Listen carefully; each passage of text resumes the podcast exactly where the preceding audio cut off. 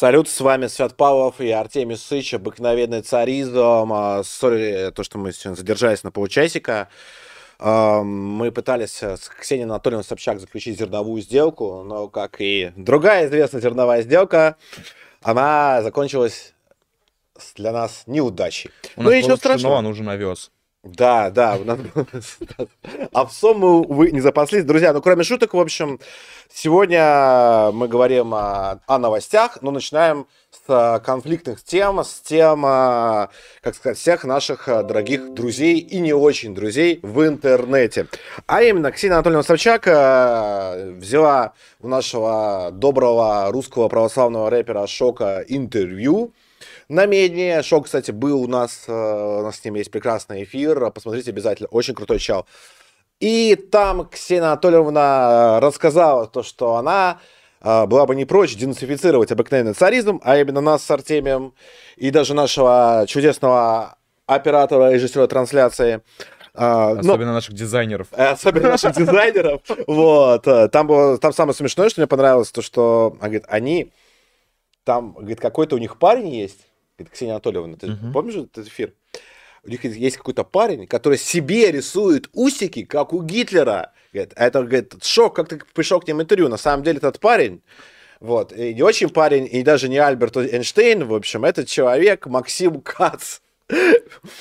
Вот, и там была ирония, как бы даже не пост, а сам настоящий мета-ирония, но Ксения Анатольевна не выкупила это, поэтому мы будем сегодня отвечать, э, кого, как, зачем нужно денифицировать в отношениях, э, в наших вновь сложившихся обстоятельств, э, отношениях Ксении Анатольевной.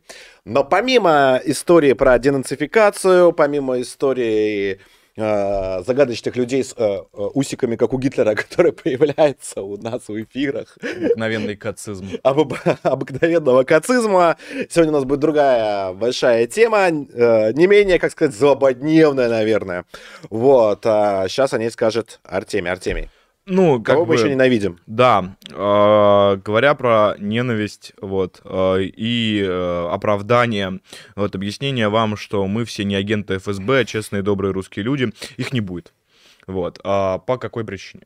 По той причине, что Бульба Престолов, который пытается безуспешно доказать, что мы все с потрохами там продались и работаем по заказу Кремля, он э, человек без чести. У него нет лица, он ни за что не отвечает, он неуязвим. Мы не знаем ни его пола, ни его возраста, ни его гендера, ни, ну, ни его расы, ни, нации, ни его расы. проживания. То есть, вот. то есть он, в общем-то, пустота. Не, он не отвечает ничем. А, мы э, не прячем свои лица, мы находимся перед вами, вы знаете, где мы живем, вы знаете, как мы зарабатываем, потому что мы рассказываем об этом прямо, а, и вы знаете, как мы выбираем спикеров. А, вы мы не готовы оправдываться перед человеком без чести. Человек э, без чести не имеет никакого права быть э, проводником в вопросах морали. Человек без чести не имеет права нам предъявлять ни за что. Да вообще хоть что-то, да. Вот. Но так как у вас могли накопиться какие-либо вопросы по поводу высказываний от этого человека, мы готовы на них ответить на все. Мы готовы ответить на них честно, мы готовы ответить на, на них, открыв свои лица. Мы готовы э, рассказать вам все, что вас интересует, но не более того, потому что оправдываться перед человеком без чести мы не будем. Мы не будем оправдываться перед человеком, который вполне себе может быть, ну, блин, трансгендерной э, лесбиянкой э, из Бразилии. Ну, может, может. А мы там а, говорят агентам СБУ, например. Агентам? СБУ. Из Киева, да. из Львова, например, Из Львова. Да? А, я не удивлюсь, тем более то, что на его канале я заметил очень вежливую переписку с настоящим украинским телеграм-каналом, которому он объясняет, что вы, украинцы, до меня доебываетесь, я же уже и так объясняю, я что вы победите, ваш, что, ваш, да. что будет русарез. Вот. И после этого его паства а, приходит к нам и начинает нам за что-то предъявлять. Это очень интересно. Вот. Но как бы все расследования базовые, они строят строится.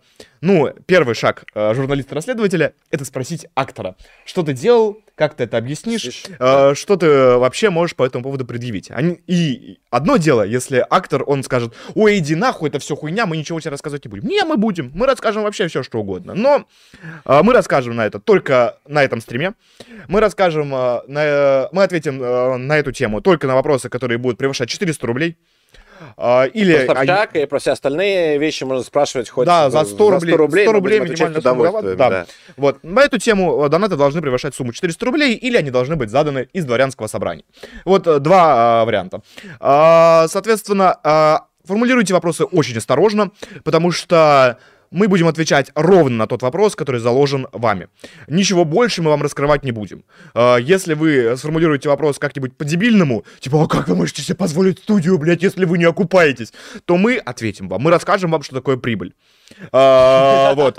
Вы, в экономику, да. вы- вы- вы- Седьмой класс. вы, возможно, получите э, гораздо больше, чем вы ожидали, потому что, ну, знать, что такое прибыль, особенно если вы телеграм-аналитик, это очень э, необходимая вещь. Ну, Слушай, правда. у нас же познавательный канал же. Да, да. Образовательный. Но Все мы- просвещение массы. Но мы, но мы не будем вам рассказывать о том, э, как нам э, администрация президента проплатила что-либо. Если вы спросите у нас, как мы можем себе позволить студию, если мы не окупаемся. Поэтому формулируйте вопросы правильно, формулируйте вопросы быстро, потому что стрим будет длиться 2 часа. А, на- в течение этого стрима мы будем отвечать на все вопросы, даже самые-самые страшные и острые по поводу нашей продажи э, всех наших потрохов э, в э, государ- ФСБ. государ- Не, давай перечислю. Там ФСБ, Минобороны РФ, а, потом, а, кто там еще был? Администрация президента. Администрация президента, конечно Вот, а, А потом, кто еще был? Нет, там это еще на этом не заканчивается. да, это, в общем-то, не важно, короче, кому угодно. Артем, Вот. где наши деньги? Это, это- это большой вопрос. А, мы а, ответим на эти вопросы в течение этого эфира. После этого эфира на никакие такие вопросы мы отвечать больше не будем. Поэтому формулируйте быстро, Да, это- осторожно это был- и не забывайте, Это что будет, да, лимит- единственный, е- единственный эфир. То есть, если у вас накопились все подобные маразматичные вопросы, э, шлите от 400 рублей, мы ответим на них максимально объемно и подробно. Вот, э, на все их. Но это будет И- последний, блядь, раз, короче. В последний. Да. То И- есть, больше как бы мы маразмом заниматься не будем. Вот, А- потому что нам это не очень интересно. Вот, э, время у нас ограничено, и мы, вообще-то, люди занятые. Нам интересны много другие вещи. И самое жизни. главное. а, дорогой э, ебаный в рот Бульба Престолов. Так как мы царисты, спасение христианской души является для нас безусловной ценностью. Поэтому, несмотря на то, что ты лучшая иллюстрация на земле, слово-сочетание червь-пидор, мы даем тебе, даруем тебе шанс на спасение. Этот шанс, для того, чтобы ты его обрел, тебе нужно сделать три действия. Действие номер один. Тебе нужно встать на колени и извиниться. Ты можешь сделать это лично передо мной и Святом. Вот. Можешь сделать это лично, например, перед э, Мариной и Леонидом еще. Ну, из моего благородства. А, и еще перед Топазом, конечно же. Потому что ты э, сделал, перешел определенную точку невозврата сейчас. То есть, если раньше у меня просто публичных извинений было достаточно, сейчас, когда ты обвинил меня в медиаприкрытии убийства моего друга, пидор ты гнойный, ты зашел очень далеко. Убийство, А, убийство причем. Да, Убийство. На А, основании... ты а, обвинил а, нас а, со то, Святым и Топазом в том, то, что мы его медиа прикрыли и потом Да, продались, да. а Леониду с Марином в том, то, что они струсили и а, сказали неправду. Про убийство их э, тоже друга и вообще мужа. И мужа, да. Вот. Учитывая, что ты анонимный хуесос, который ни с кем из этих людей, блядь, лично не знаком, хотя мог бы бы познакомиться, если бы не был бы таким пидорасом, то э, первый пункт это встать на колени. Второй пункт тебе нужно пройти терапию. Терапию по рецепту доктора Угольного. Тебе нужно записаться на визиты к чеченской Старпанессе, вот, и исправно на них ходить. И третье, э, ты должен научиться писать тексты. А, так как ты этого делать не умеешь, а, так как ты свои нахрюки строишь на домыслах, на пиздеже, на том, что случайно взбрело в твою безумную голову, то мы это исправим, как опытные редакторы. Тебе нужно будет год бесплатно отработать на обыкновенном царизме, и мы сделаем из тебя сносного автора. Ну а теперь ждем ваших вопросов, и А давай переходить Ксения к, Анатольевна, более приятной теме. более приятной теме, насколько более а, приятной? к Ксении Дорогой Анатольевне. Ксении Анатольевне. Вот, так вот, дорогая Ксения Анатольевна, э, тут э, ознакомилась с творчеством нашего богоспасаемого канала и говорит то, что вот э, что-то там, шок, ты куда-то не туда ходишь, в общем, денацифи- денацифицировать нас пора. И, э, опять-таки, с позиции морального авторитета. Ксения Анатольевна это заявил, как она обычно всегда говорит на всех интервью с интервьюируемыми, вот с позиции морального авторитета, перед которой кто-то кто что-то что-то должен доказывать, оправдываться и так далее и прочее. Вот. А самое интересное всей этой истории э, заключается в том, что Ксения Анатольевна, мы тоже можем предложить, допустим, подписаться на, нас, на наш Бусти и вступить в дворянское собрание, потому что никто, кроме нас, я уверяю, из Ксении Анатольевны не сделает приличную аристократку или хотя бы просто барышню, потому что почему? Ну просто у Ксении Анатольевны было столько мужей, столько работ, столько профессии, я не постеснюсь, не постесняюсь это слово сказать, а, а так э, аристократка она не стала. Хотя очень даже претендует. Поэтому нужно обращаться к профессионалам, а именно к нам. Вот. А, но э, еще я бы хотел бы ее, конечно, позвать Ксению Анатольевну на эфир.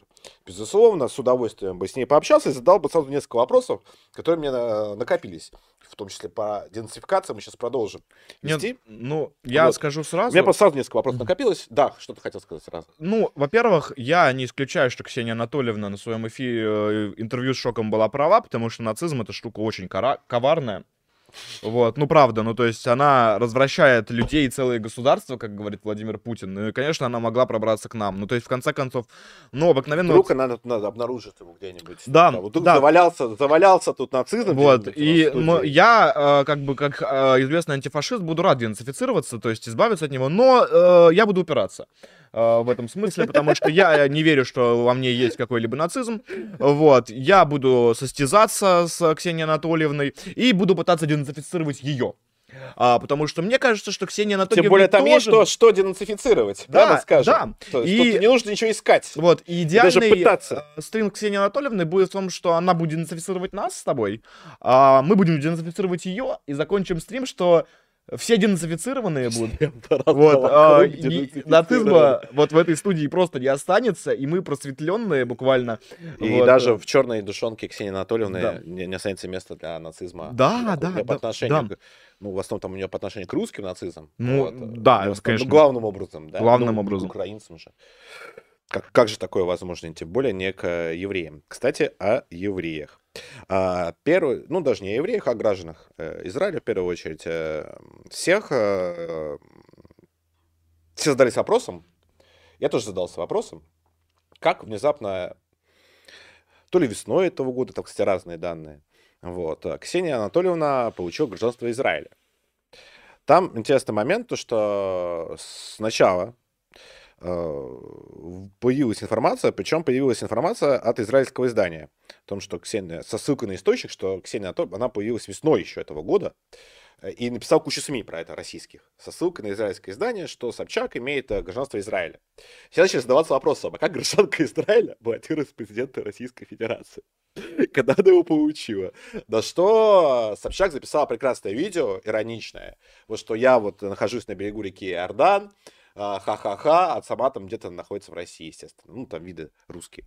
Вот, типа, какие вы мудаки тупые, в общем, что тут вы наплели про меня, какое гражданство Израиля.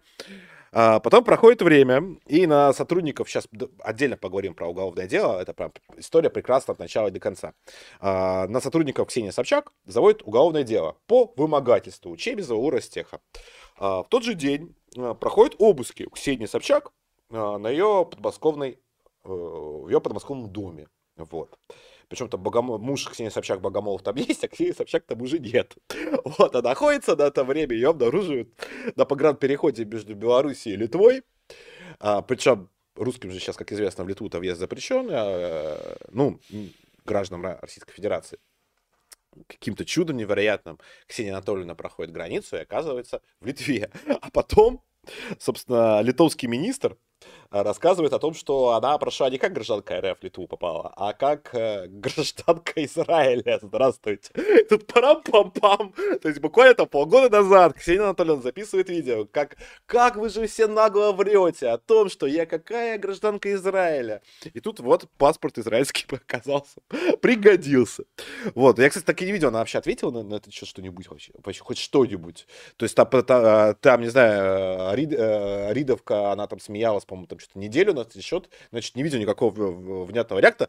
Пишите, кстати, возможно, я пропустил, чтобы Собчак хоть как-то это прокомментировал, что это произошло. Но есть во всей этой истории еще потрясающий момент. То, что есть решение Верховного суда Израиля. О чем? Очень интересно. А, которое запрещает репатриацию людям, добровольно исповедующим христианство. А на чем прикол? То, что Ксения Анатольевна на православной церкви венчалась с Богомоловым.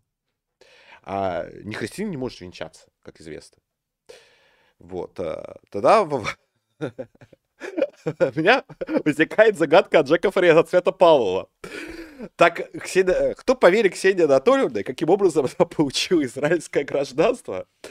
И каким образом она попала в церковь? Что вообще происходит? Э, Очень бы хотелось бы получить на эти вопросы ответы, потому что каждый из них прекрасен, вот, и ответов пока не имеет, но не только на эти. Сейчас В, в Да, общем-то, Ксения Анатольевна, если вы вот посмотрите это видео и, и будете принимать решение, приходить к нам на стрим или нет, вот, вы, наверное, думаете, что мы вот тут как кровожадные нацисты будем вот кидать зиги, короче, орать «Слава России», что, ну, собственно, в чем вы э, шок обвиняете. Да, да, видел А. шоку, ты охуел, ты кричал «Слава России» у них на стриме. А что, «Слава Э. России» запрещено кричать? Только, только «Слава Украине» можно кричать в России. Говорит, вот Вот. это обвинение. Он пришел к этим людям и сказал «Слава России». Там, кстати, Шок сказал «Слава России», это был рекордный, там счетчик можно было включать в этом Да, стриме. да. Он сказал, причем он сказал «Слава России» больше, чем я на этом стриме, то есть тут Шок победил абсолютно. И больше, чем мы с тобой, в принципе, говорим «Слава России» на стримах, наверное, в среднем. Вот. а, Да, друзья, по поводу э, Папы Римского у нас будет дальше, короче. Да, у нас еще будет сегодня новости, да. Мы поговорим и про Папу Римского с бурятами, безусловно, да, два не забыли сказать, и про Папу Римского с бурятами и чеченцами, и про новые удары по инфраструктуре Украине, и про штурм Бахмута, он же Артемск поговорим, и еще на другие новостные сюжеты. Всё, обо всем поговорим, но пока у нас на повестке дня Ксения Анатольевна. Потому что, ну, уж очень-то весело. Ну, то есть, лично меня это безумно забавляет. Вот. а. Так вот, оказывается, Шок сделал очень страшную вещь. Он пришел к нам на стрим, раз. И вторая страшная вещь. Он кричал на стриме, на стриме «Слава России». Как он это посмел? Вот. а. Итак, А, ну, у меня вопросы, они будут, на самом деле, немножко в другой плоскости к Ксении Анатольевне. Тоже, какие... А, у тебя очень- вопросы накопились? Инна Да, очень много интересного. Ам, ну, первый вопрос, это, ну, он- ну, так как я, э, я думаю, что одна из претензий на денацификацию это в том, что мы поддерживаем войну с Украиной, поэтому у меня будет вопрос к Ксении Анатольевне. Это сколько русских нужно убить, э, чтобы они имели право бить в ответ? Вот, ну, то есть, э, если, Например? если 10 тысяч человек мало. А, второй вопрос. А, а кем нужно быть, а, чтобы тебя было возможно спровоцировать на сожжение человека живьем? Потому что Ксения Анатольевна в течение 8 лет, как самый денацифицированный человек на свете, а, отвечала, что Одесса 2 мая — это провокация. Третий вопрос. А, кем нужно быть, чтобы выступать перед э, солдатами ВСУ, которые блокируют Славянск? А, и, кем нужно быть, чтобы человека, который это сделал, облизывал, э, чтобы его облизывать в течение Исключительно полутора- причем облизывать. То есть Да. там не было ни одного вопроса, который был даже не то, что там, я не знаю, провокационный или там сложный, а даже просто нейтрального. То есть Да. просто там, вот, что вы едите, э, э, господин Бакаревич, на завтрак? А, Вот. в течение полутора часов. Только типа, а, восхищение. Есть ли у Ксении Анатольевны а, контакт хорошего окулиста, потому что, очевидно, некоторых вещей она в упор не видит. Вот. А, Ну, очень много вообще вопросов накопилось. Я думаю, стрим получится как минимум интересно, но в конечном итоге как максимум полезным, потому что, опять же, произойдет а, спасение души христианской и не только. За что мы ратуем все редакции всегда. Вот, а, поэтому, собственно,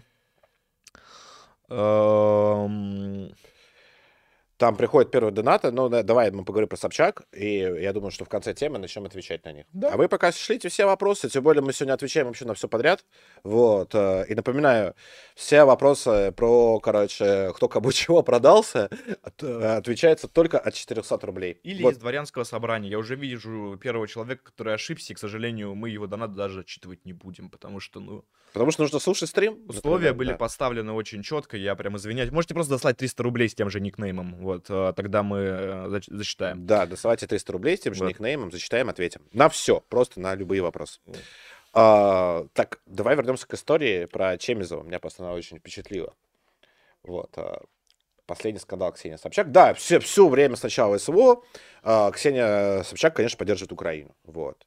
Причем, если, ну, она, то есть она берет у, интервью исключительно в основном у за украинцев, там, за исключением, может, того же Шока, вот, поддерживает, пропагандирует всячески, как бы, потому что пропаганда мира вот, э, как правило, с той стороны нет войны, означает, не как правило, а всегда означает э, победа Украины, безусловно. Вот, и как иначе. Вот, э, то есть э, Ксения Анатольевна занимается про, просто проукраинской пропагандой все это время, и тут нечего скрывать. Но помимо проукраинской пропаганды, Ксения Анатольевна находит время, чтобы вымогать деньги у Ростеха с Чемизовым. История. В общем, 24 октября был арестован коммерческий директор. Там мы сейчас вернемся, это важно. Вот, э, с чего мы об этом, об этом я говорю. YouTube-канал «Осторожно, Собчак». Зовут его Кирилл Суханов. И через день был арестован бывший главный редактор журнала «Татлер» Ариан Романовский, он же по паспорту Кузьмин. Э, в чем э, тогда же проходили обыски, и тогда, и тогда же Ксения Анатольевна сбежала в Литву, теперь вернулась, насколько я понимаю. Дальше что, произ... Э, что произошло? В чем суть дела? В общем, обоих деятелей, оба сотрудники Собчак. Причем Собчак это признал, то, что это ее сотрудники. Вот. Один из них вел телеграм-канал «Тушите свет», вот, а второй был завез рекламой в первую очередь. Он был ее коммерческим директором. Суть в том, что они связались непосредственно с Ростехом и Чемизовым и начали его шантажировать. По версии следствия, опять-таки. Вот. И за... Там был размещен в этом канале один странный пост, суть которого сводила, что Чемизов пошел какому-то чуваку на день рождения. Вот, сходил и такой, такой двусмысленный, какой-то бизнес, бизнесмен. Вот. А, и потом, опять-таки, по версии следствия, а, что произошло, соответственно, вот этот господин Суханов, то есть разместил этот пост э, Романовский, господин Суханов начал шантажировать Чемизова, что э, у них там компромата гора на него, вот, и пускай он платит 11 миллионов рублей, либо весь этот э, компромат был выложен. Дальше Чемизов просто написал заяву в полицию, и Кирилла Суханова задержали. Не просто задержали, но поэтому взяли с поличным делом, где ему посредник из Ростеха, он передавал там 800 тысяч рублей в одном из московских ресторанов. А, интересно то, что обоих задержали, сейчас оба в СИЗО находятся, сотрудники Собчак, до сих пор. Суханов признал, что он получил эти деньги, принес извинения э, Чемизова, вот, э, но там очень интересная история, то, что он признал, что он бабки-то получил, но не признал за что. Он сказал то, что вот к публикациям в канале вот в этом я не имею никакого отношения. За что получил деньги, не очень ясно из этой истории. А, дальше, почему, собственно, Собчак убежала? Обыски были связаны с чем? Следствие хотело установить э, оперативную связь непосредственно этих двух деятелей, доказанных непосредственно Собчак. А, да, кстати, адвокат их, э, он заявил на суде то, что они сотрудники Собчак и все делали исключительно по ее, в общем, поручению, выполняя ее поручения. Соответственно, чтобы установить, что эти поручения на самом деле были, а, в ее доме хотели, я не знаю, изъяли или не изъяли, но смысл обыска в ее доме был в том, чтобы взять ее гаджеты. Чтобы там была там, переписка, где Ксения Собчак говорит Суханову, шантажирует там Чемизова, на, там, на 11 миллионов разводи его. Ну, это обычная оперативная работа. Что происходит дальше?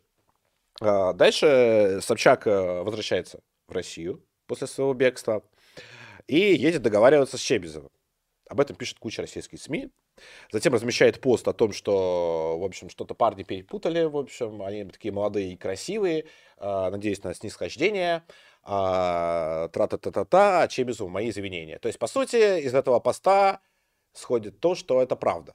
Ну, то есть, если это неправда, ты пишешь, как бы их обманули, кинули, ничего такого не было. Вот. Значит, это правда. Или полуправда. Вот. Опять-таки, дело... Понятное дело, что там все либеральные СМИ написали, что дело политическое конечно же, прессуют за позицию Ксению Собчак. Но тогда почему никто из ее сотрудников, включая саму Ксению Собчак, не отрицает, что было вымогательство, не отрицает, что они требовали деньги. Они отрицают то, что один сказал о том, что я к каналу не имею отношения, просто так 800 тысяч получил.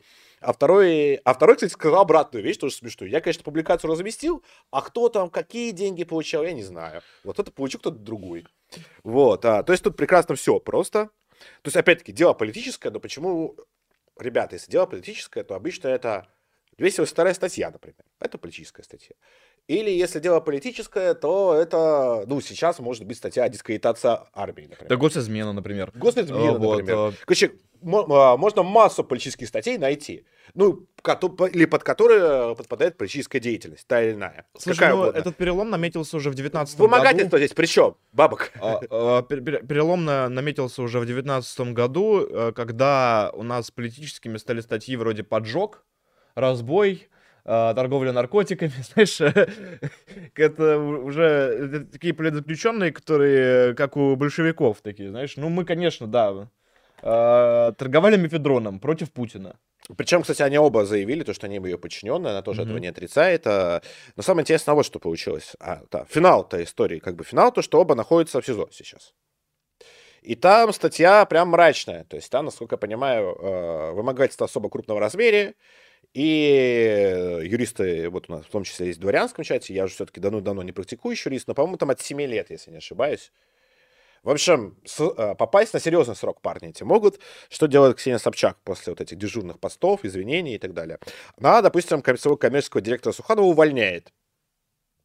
И вообще, собственно, умывает от своих сотрудников руки во всей этой истории. То есть, что это означает? Что если вас подставила ваша начальница Ксения Анатольевна, одних ребят, то других ребят, поставить в следующий раз обязательно. Ну, ну и, конечно, нужно думать, в общем, когда ты пишешь там, я не знаю, в Ростех и говоришь, ребят, я сейчас размещу просто такое просто, вот, вы не поверите. Ну вот, платите мне 800 тысяч рублей, а лучше 11 миллионов. Ну, наверное, нужно думать, если начальница предлагает лично подобное сделать. Вот. Так что, если у вас такой начальник, лучше не соглашайтесь. Но вся эта история показывает, говорит о Ксении Анатольевне, как сказать, мягко говоря, некрасиво. То есть дама подставила своих сотрудников. Слушай, ну мне кажется, Когда их, было... ее, ее сотрудников задержали, она убежала. Когда ей разрешили вернуться, она вернулась. Она вернулась, в общем, ее саму отмазали, потому что это статусный человек, как можно.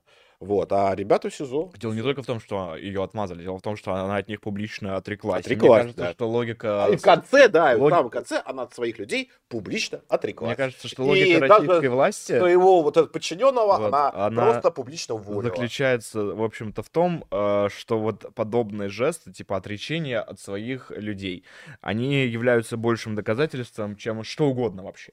Ну, то есть, типа, вот этот вот такой стукачизм.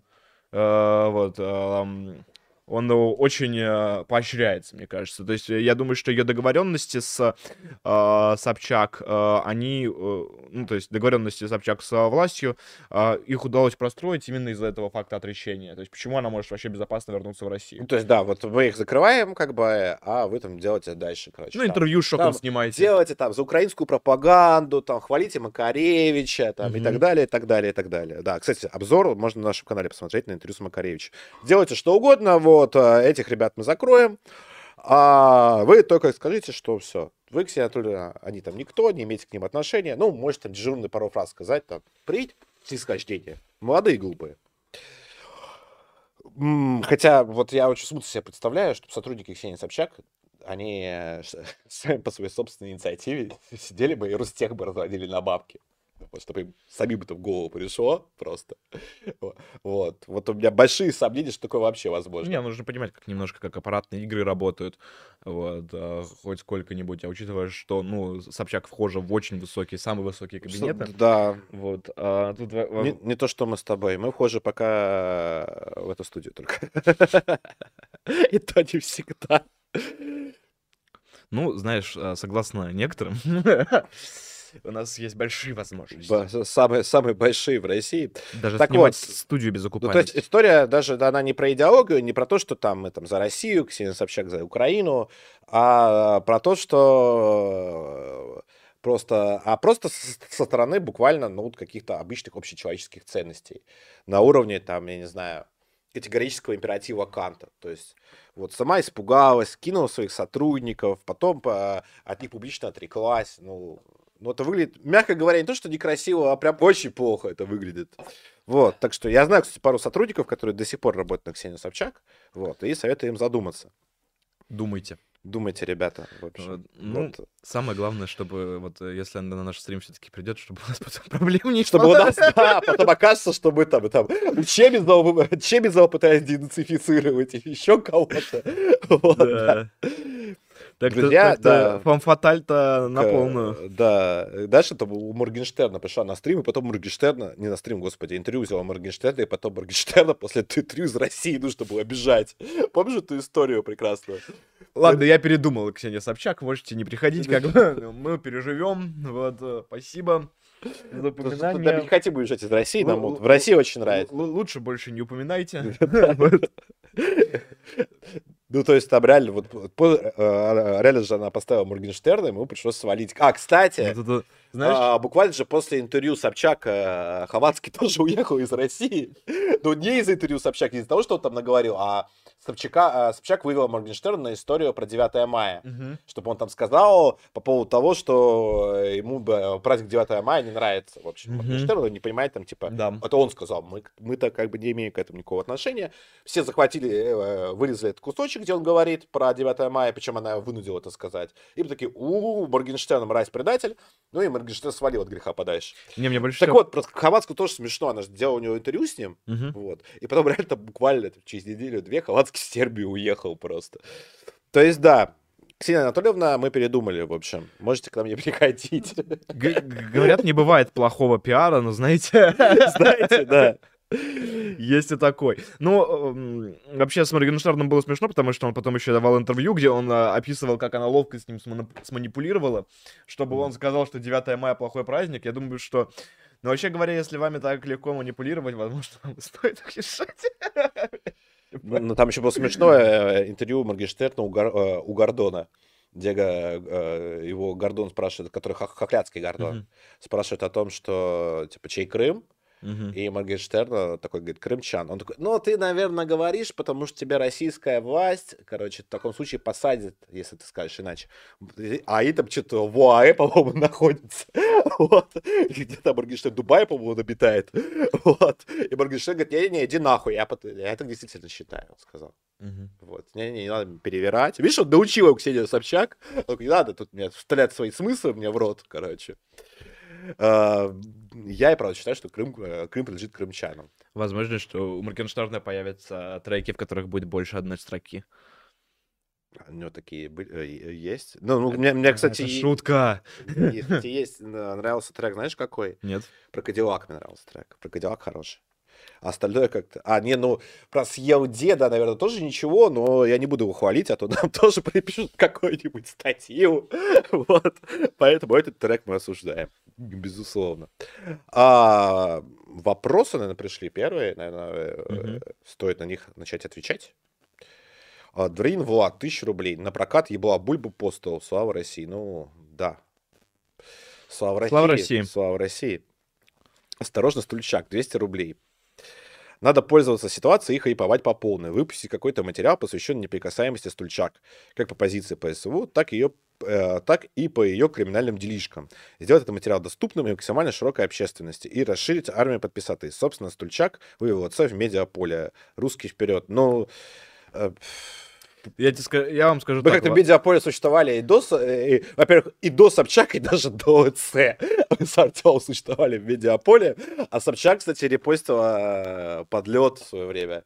Вот. Там я, кстати, Собчак похвалил, но так похвалил, знаешь, в одном тексте я ее похвалил и ленинградской хабалкой назвал, то есть я умею похвалить Это был текст как раз по Скопинскому По маньяка. Скопскому маньяку, да. Да. Так что Собчак уже давала да, путевку жизнь, короче. Вы представляете, короче, типа было время, когда люди могли реально неделю обсуждать Скопинского маньяка. Маньяка, да. Причем там я был... Интервью там Скопинского, Скопинского Я был один из немногих, кто сказал, что все правильно сделал Собчак, что взяла у него интервью. Вот, я бы сам взял, если бы у меня была возможность. Ну, как, как вам сказать, я не- сказал, что упоминание на канале Со- Со- Собчак это какая-то манна небесная. Ну, типа, Да. к нам а, пришло какое-то количество подписчиков на YouTube, а, вот, написали несколько комментариев, самый популярный из которых, а где усы, как у Гитлера, вот. А, Типа, какое-то количество этих людей удалось затащить в Телеграм, У кого из вас, ребят, усы, как у Гитлера, это непонятно. Вот, э- это типа несколько десятков человек, чтобы вы понимали, то есть вообще не какая-то супер классная аудитория. Вот, а байтить аудиторию Собчак на нас, ну, тоже интересный сценарий, нужно попробовать. Опять же, ну, мы просто возьмем, э, так как мы очень заняты, и вырежем highlight из э, этого медиа, ой, блядь, стрима, Э, вот, выложим его отдельно и попробуем, опять же, чтобы его заметили. Вот, но я не уверен, что это прям даст какого-то сумасшедшего, как бы, выброса. Да не, ну мы сделаем какой-то обзор на Собчак, а там заниматься расследованием, какими-то глубокими ее деятельности можно, но мне кажется, вряд ли у нас будет желание этим э, заниматься, потому что у нас куча других тем, вот, и идей, и... Ну, Собчак определенно не главное зло в стране, например. Да, абсолютно. Я думаю, что СВО складывается, в общем, не так, как э, планировалось, э, совсем не из-за Собчак. Ну, например. Да, вот э, как раз человек э, с никнеймом э, Бульба Престолов отправил 100 рублей, и ты правильно заметил то, что эти все вопросы по поводу того, кто кому платит, что случилось, в общем, с э, царским телевидением, вот, э, все эти вопросы, на все эти вопросы мы отвечаем от 400 рублей. Вот, мы это озвучили в самом начале эфира, так что будьте внимательны. Георгий из Греции, 100 рублей. Свят Артемий, спасибо вам за ваши стримы и тексты. Спасибо, что читаете и смотрите. Но давайте поговорим действительно о важном. Что там с кастрацией и обрезанием?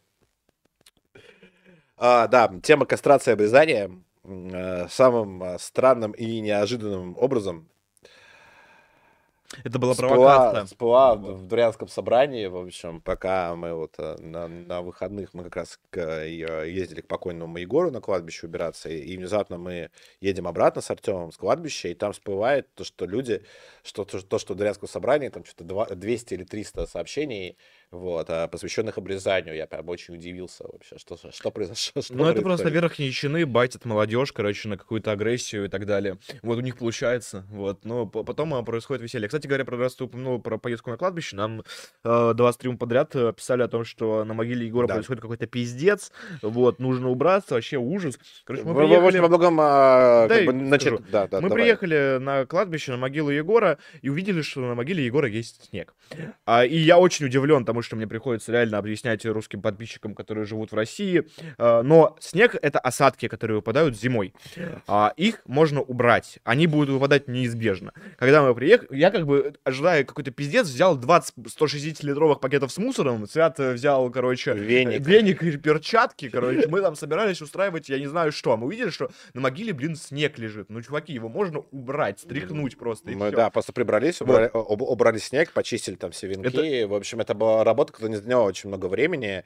И, в общем, когда вы приходите там на могилу, там, не знаю, ка- э, так, Кого угодно, кого да. угодно, и, и если вы подобное видите, ну, так вы же можете сами убраться э, без, Ну, без проблем, это не займет э, много времени, и, в общем, да. Я то надеюсь, есть- что вы знаете, То что есть снег, очень странно. мы- выпадает регулярно. Да, то, что мы очень удивились, что там какой-то пиздец, не убрано, мрак, ну, там было просто все заснежено, и все, как бы. Вот. И то есть, ну, типа, то, что мы убрались, это тоже какого-то долгосрочного эффекта не даст. То есть, ну, типа, снег, он снова выпадет. Да, ну приедем А- еще раз, еще раз уберемся. Ну, то есть Вот. это же не. Но если вы приезжаете, то вы тоже, может быть, можете это- э- этим заняться.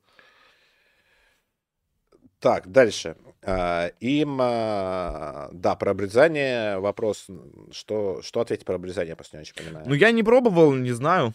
Я даже не пробовал, вот, если вопрос... Кстати, у Егора же была классная история про этого, про аф- афонского монаха. Когда Егор был э, еще во времена э, иеромонтеистом, Мгм. И он там а, постоянно там шутил шутки как-то по поводу православия и там выцерковленных людей. И ему реально как-то написал настоящий афонский мо- монах, и начал ему писать, что ты еврей, короче, ты, блин, офигел на православную веру наезжать. Вот. а Егор говорит, нет, я не еврей, короче, просто вот я, у меня такая позиция. Вот, э, могу доказать. Монах ему пишет, короче, а отправь, короче, член, короче, не обрезанный, если ты не еврей. И Егор эту, историю сто раз рассказывал, по-моему, потому что на стримах он наверняка тоже ее рассказывал, то, что кому еще в этой жизни, кто описал афонский маньяк, чтобы ему отправили дикпик. Афонский маньяк. Маньяк, да. Ну, просто... Мне бы в голову не пришло, как будто, знаешь, что кому-нибудь писать такие. Слушай, нам на почту а, пишет э, проект покаяние.ру, который предлагает э, всему русскому народу покаяться. Перед кем-то покаяться нужно в, в этот раз. Богом. Перед, а, перед Богом. Вот. Если вам близка а- идея всенародного покаяния, напишите вот сюда. А за что нужно каяться перед Богом всему русскому народу? Да я... Там есть какая-то аргументация? Я Я просто, не, не- наверное, пропустил, не видел. Нет, не было. Вот интересно. Он, но он пишет так, как будто мы уже все понимаем, понимаешь? Типа, если вам близки идеи всенародного покаяния, ну, то есть, типа, как будто он нашел уже сторонников, то, тот пишите. Парень э, с усами, как у Гитлера, Максим Кац. Да. Да. А, нет, у нас есть вопрос как раз а, по теме э, э, сплетен, слухов и грязи. Имперский прислал 400 рублей. Вот, смотрите, будьте как имперский. Это очень просто. 400, не 100. А, вопрос. А, внучка Равина или сын Беларуси Джордана Бульбунович? Вопрос очень сложный. Типа, что выбрать? Да. Я внучку Равина выбираю. Да я не... Нет, Джордана если выбирать. Бульбунович, он может быть буквально кем угодно, серьезно. То есть я не знаю, кто это, я не буду... Ну, слушай, это- тут хотя бы понятно, с чем ты связываешься, а здесь э, кот в мешке, понимаешь? То есть лучше иметь какое-то понимание явное, да, вот, Мгм. чем не иметь никакого. Нет, ну просто... я- я- я- могу себе представить, что можно ожидать от э, внучки Равина. Была у меня одна знакомая, кстати, внучка Равина. Мгм. Вот. Так что пример, у меня примерно складывается в уме, что с ней делать можно. И чего не стоит. Я не про это, Артём, я не это.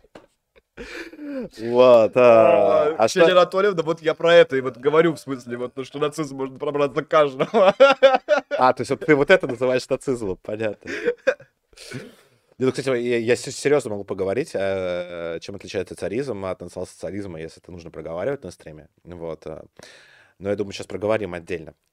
Потому что вот некоторые люди так называемых либеральных взглядов э, почему-то путают. Да, вот. да нет, ну типа Джордана Бульбунович, скорее всего, это... Я хочу внучку Равина выбираю, потом э, я объясняю, почему. Потому что э, понятно хотя бы с кем ты связываешься.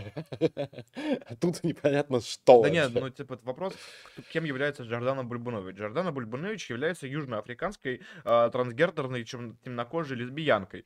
Ну, скорее всего, ну типа я думаю, что это больше всего похоже на правду. Ну да, или поп- попробуй опровергни, например, да. Скажи, что это не так. А почему это должно быть не так, например?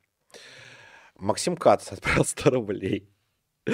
Я связался с курицей Инной, и она оказалась очень игривой. Приведя ее к своей маме, я сказал, она будет жить с нами. С, ней, э, с ней ходил я в кафе и театры, а по ночам я цитировал Данте. Свадьба нам казалась так близко, но я изменил из сказки сибирской. Я такой непостоянный, потому что полигамный. Отличное стихотворение. Продолжайте в том же духе. Обыкновенный собчакизм, 100 рублей. Во-первых, радует банка доброй колы. Хотя он кто-то убрал ее. Создает антураж по-нашенски. Во-вторых, ребята, когда будут ку- э, культурологические стримы? Выбирая, выбирая между Дриё, Дриё Ла Рошелем и губернаторской лошадью из Питера, выбор очевиден. А, про Собчак, ее хозяина Семена Михайловича Буденного, пусть э, какой-нибудь э, Рудой вещает, но, пожалуйста, культурная база. Будет культурная база, вот, сразу несколько тем у меня сейчас в работе. То есть будет там, возможно, Бисмарк, Юнгер, опять одни немцы, да, вот, ну, не проклинайте меня. А, ну еще война Отечественного года у нас тоже на повестке 1812 года. Я просто, у меня дурная привычка читать очень много книг э, одновременно по разным темам, и я в них по- погружаюсь и попадаю просто в настоящую кроличью нору, и мне очень сложно оттуда выбраться. Но все будет обязательно. Вот, Симак отправил 300 рублей, слава России. Слава России! Ксения Собчак 100 рублей. Не надо обвинять меня в либерализме, я просто хочу тусить с ебанутыми людьми. Сначала я была на Доме 2, и мне было весело, но потом я познакомилась с либералами, и мне стало прям совсем охуенно. Хотя есть ощущение, что находясь рядом с ними, я ебанулась сама. Немножко или немножко. Вот так вот. М, Вот, Вопросы э, дворянского, их много прям, давай их зачитаем. Давай из дворя... Да, а из дворянского много. Вадим Падейко прислал нам вопрос. э, Как вам новое мнение Папы Римского? Ну, что я могу сказать? Я не думаю, Я... что... Давай отдельно поговорим просто. Я вот хотел уже после Да. Собчака обсудить. Да, мы ответим на этот мы вопрос ответим. обязательно. просто чуть позже. Вот. за- Зачитаем его тоже э, чуть позже. Э, Александр Ви спрашивает, когда мы начнем звать гостей, дворян на студию. Слушайте, ну на студию мы можем позвать вас, в принципе, когда угодно, но в целом она не такая большая, чтобы здесь именно собираться прямо как в зрительном зале, смотреть э, стрим оффлайн, э, несмотря на... Я думаю, это можно устроить, когда будет какая-нибудь лекция, например. Вот лекционный формат, как мы устраивали в Мгм. Листве с Унгерном, когда Да. я читал про Унгерна, может это сделать, например, не в Листве, а в нашей студии вполне. Вот другой вопрос, то, что... Студии нужно надо быть. Да, нужно, нужно много стульев, но я Вот. думаю, что этот вопрос можно Ну, решаемый, проработать. да. Решаемый вполне, да. Думаю, что их можно арендовать как-нибудь. А, вот. Тогда как будет лекция, возможно, нужно... Ну, давай, наверное, мы после стрима, раз есть э, такой запрос, проведем в дворянском собрании, собственно, опрос. Вот, спросим, как много людей готовы на такой ивент явиться. Вот, э, и э, из этого поймем, есть ли смысл это организовывать. Вот. Хотя, если даже 1-2, наверное, это имеет больше смысла, чем если у вас будет 20-50. Вот. Э, Потому что это можно разместить с комфортом уже сейчас. Возможно, стоит сделать это как-нибудь привилегией. Типа от 1050, да. Ну да, да. Вот. А, подумаем. Ну, а, обсудим опять же с вами. Ну, в общем, идея хорошая, и более того, она вполне реализуемая. Даже так. Вот. а, Константин Данилин а, спрашивает, как мы думаем, крестная Ксения Собчак перестанет ее отмазывать от всего из-за того, что она отреклась от православия при получении гражданства Израиля? Я, мне кажется, на православие э, вообще крестным Ксения Собчак. Вот, и, видимо, намек на Путин, скорее всего. Ну, это намек на Путина, но про- Вот, я, я думаю, что проблема в том, что всем этим людям, направ- или это не проблема, это факт. Я думаю, что им православие до лампы вообще. Вот. Отреклась она от православия, какой она там веры, вера им вообще все равно. Главное, чтобы была вот эта вот условная личная лояльность. Вот, вот и все. А каких там взглядов придерживается Собчак?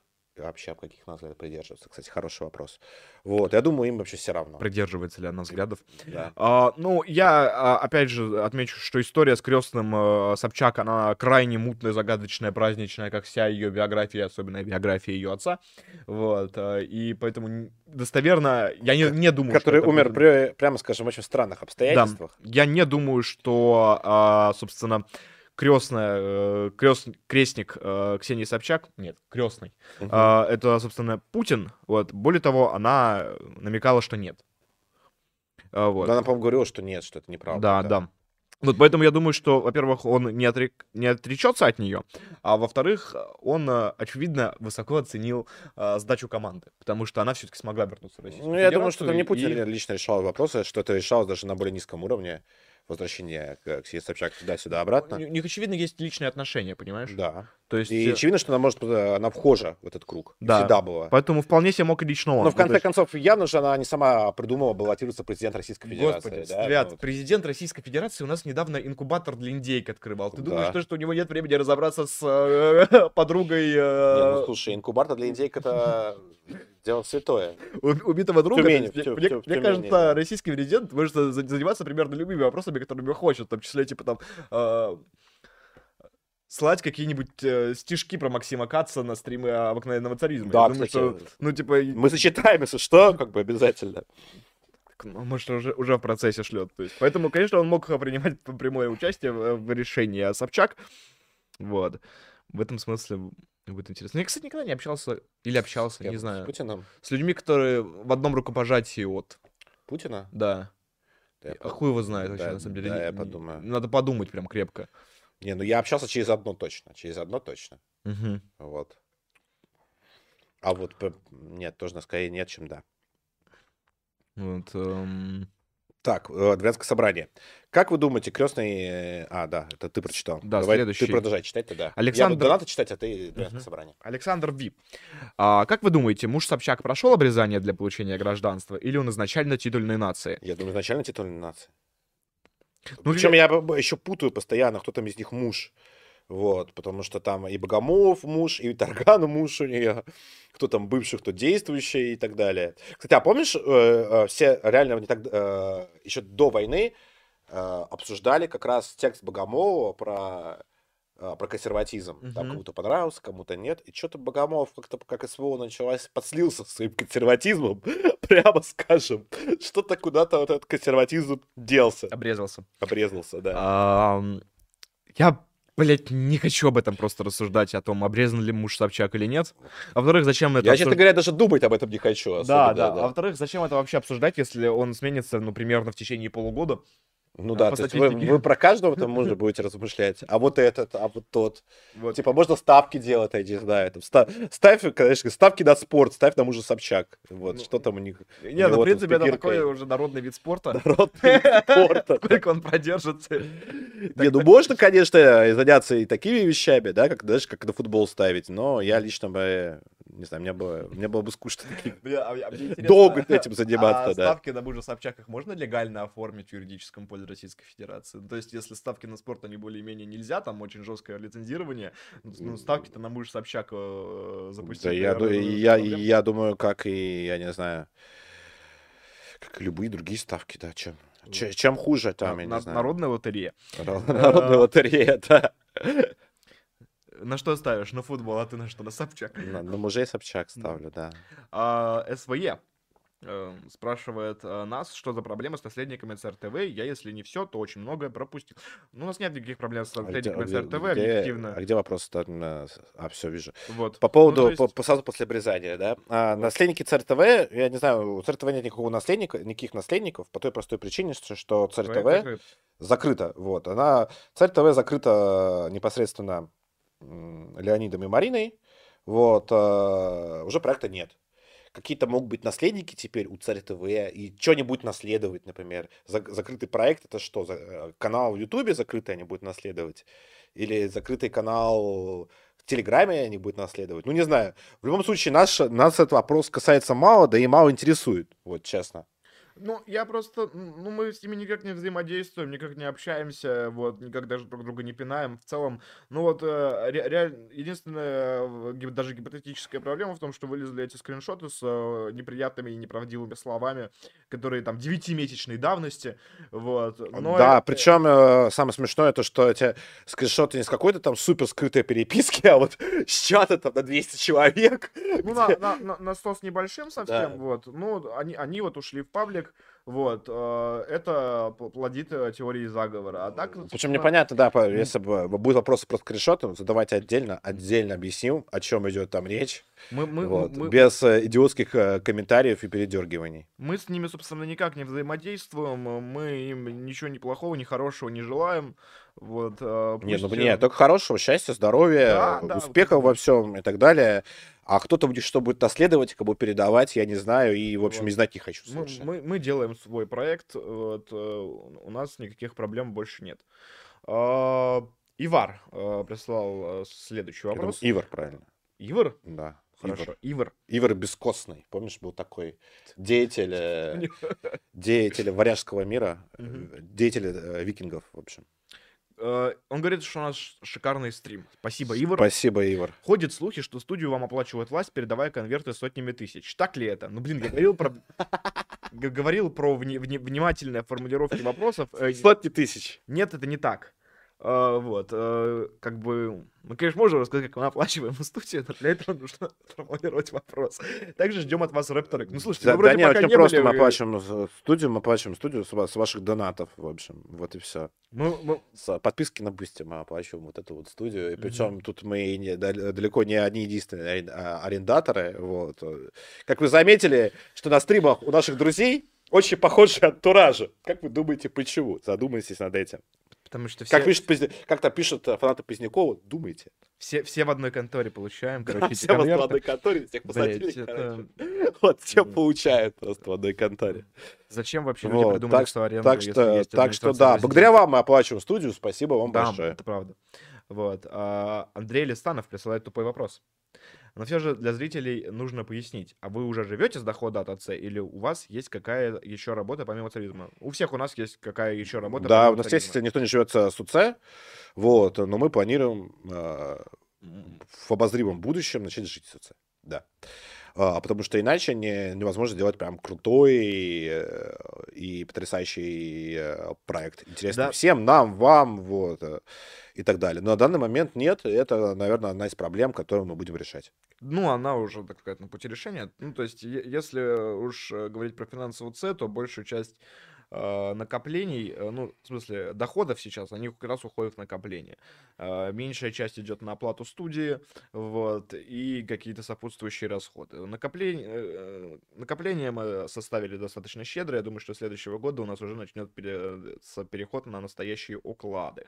Вот. И когда люди перестанут тратить по 40 часов в неделю не на обыкновенный царизм, обыкновенный царизм, конечно, воспарит с новой силой. Хотя мощности, как вы видите, мы наращиваем даже и в текущем режиме, когда каждый из нас работает э, на двух работах, минимум. Иногда и больше. Да, это правда. Вот, а, соответственно, да, мы не живем с доходов на ОЦ, потому что, как я уже говорил, обыкновенный царизм не окупается, и Ну, слушай, ты вот когда говоришь не окупается, ты просто еще поясни, что это значит, вот. Ну, я имею в виду очень, блин, вообще простую вещь. Что, что Не такое... все понимают просто, да, не окупается, да. люди понимают, что, короче, мы тратим больше, чем получаем. Не, мы не тратим больше, чем получаем, Вот. просто наши доходы, они... э, Вот так бы люди понимают Есть просто это. а, порог окупаемости. Порог окупаемости это 800 тысяч рублей в месяц. Что такое 800 тысяч рублей в месяц? 800 тысяч рублей в месяц это когда у обыкновенного царизма есть деньги заплатить за студию. Это когда у обыкновенного царизма есть зарплатный фонд. Это, кстати, большая часть из этих 800 тысяч рублей в месяц, бо- больше 500 тысяч. Вот, потому что у нас достаточно большая редакция. И а, есть деньги на рекламные и сопутствующие расходы. А, как бы тогда это окупаемость, потому что мы выходим в прибыль, мы получаем с этого деньги. Сейчас обыкновенный тариф приносит э, меньше 800 тысяч рублей в месяц, э, ну, примерно в два-полтора раза. А, Этих денег недостаточно для того, чтобы вся редакция пришла на оклады, и, соответственно, мы не можем выйти в прибыль, потому что, а именно, как мы, как основатели, в первую очередь, эм, как- у нас ничего не остается, все у нас сейчас уходит в накопление, которые мы не трогаем особо. Да, и при этом, а, да, но Всё э, очень используем как просто. финансовую подушку эти Да. деньги.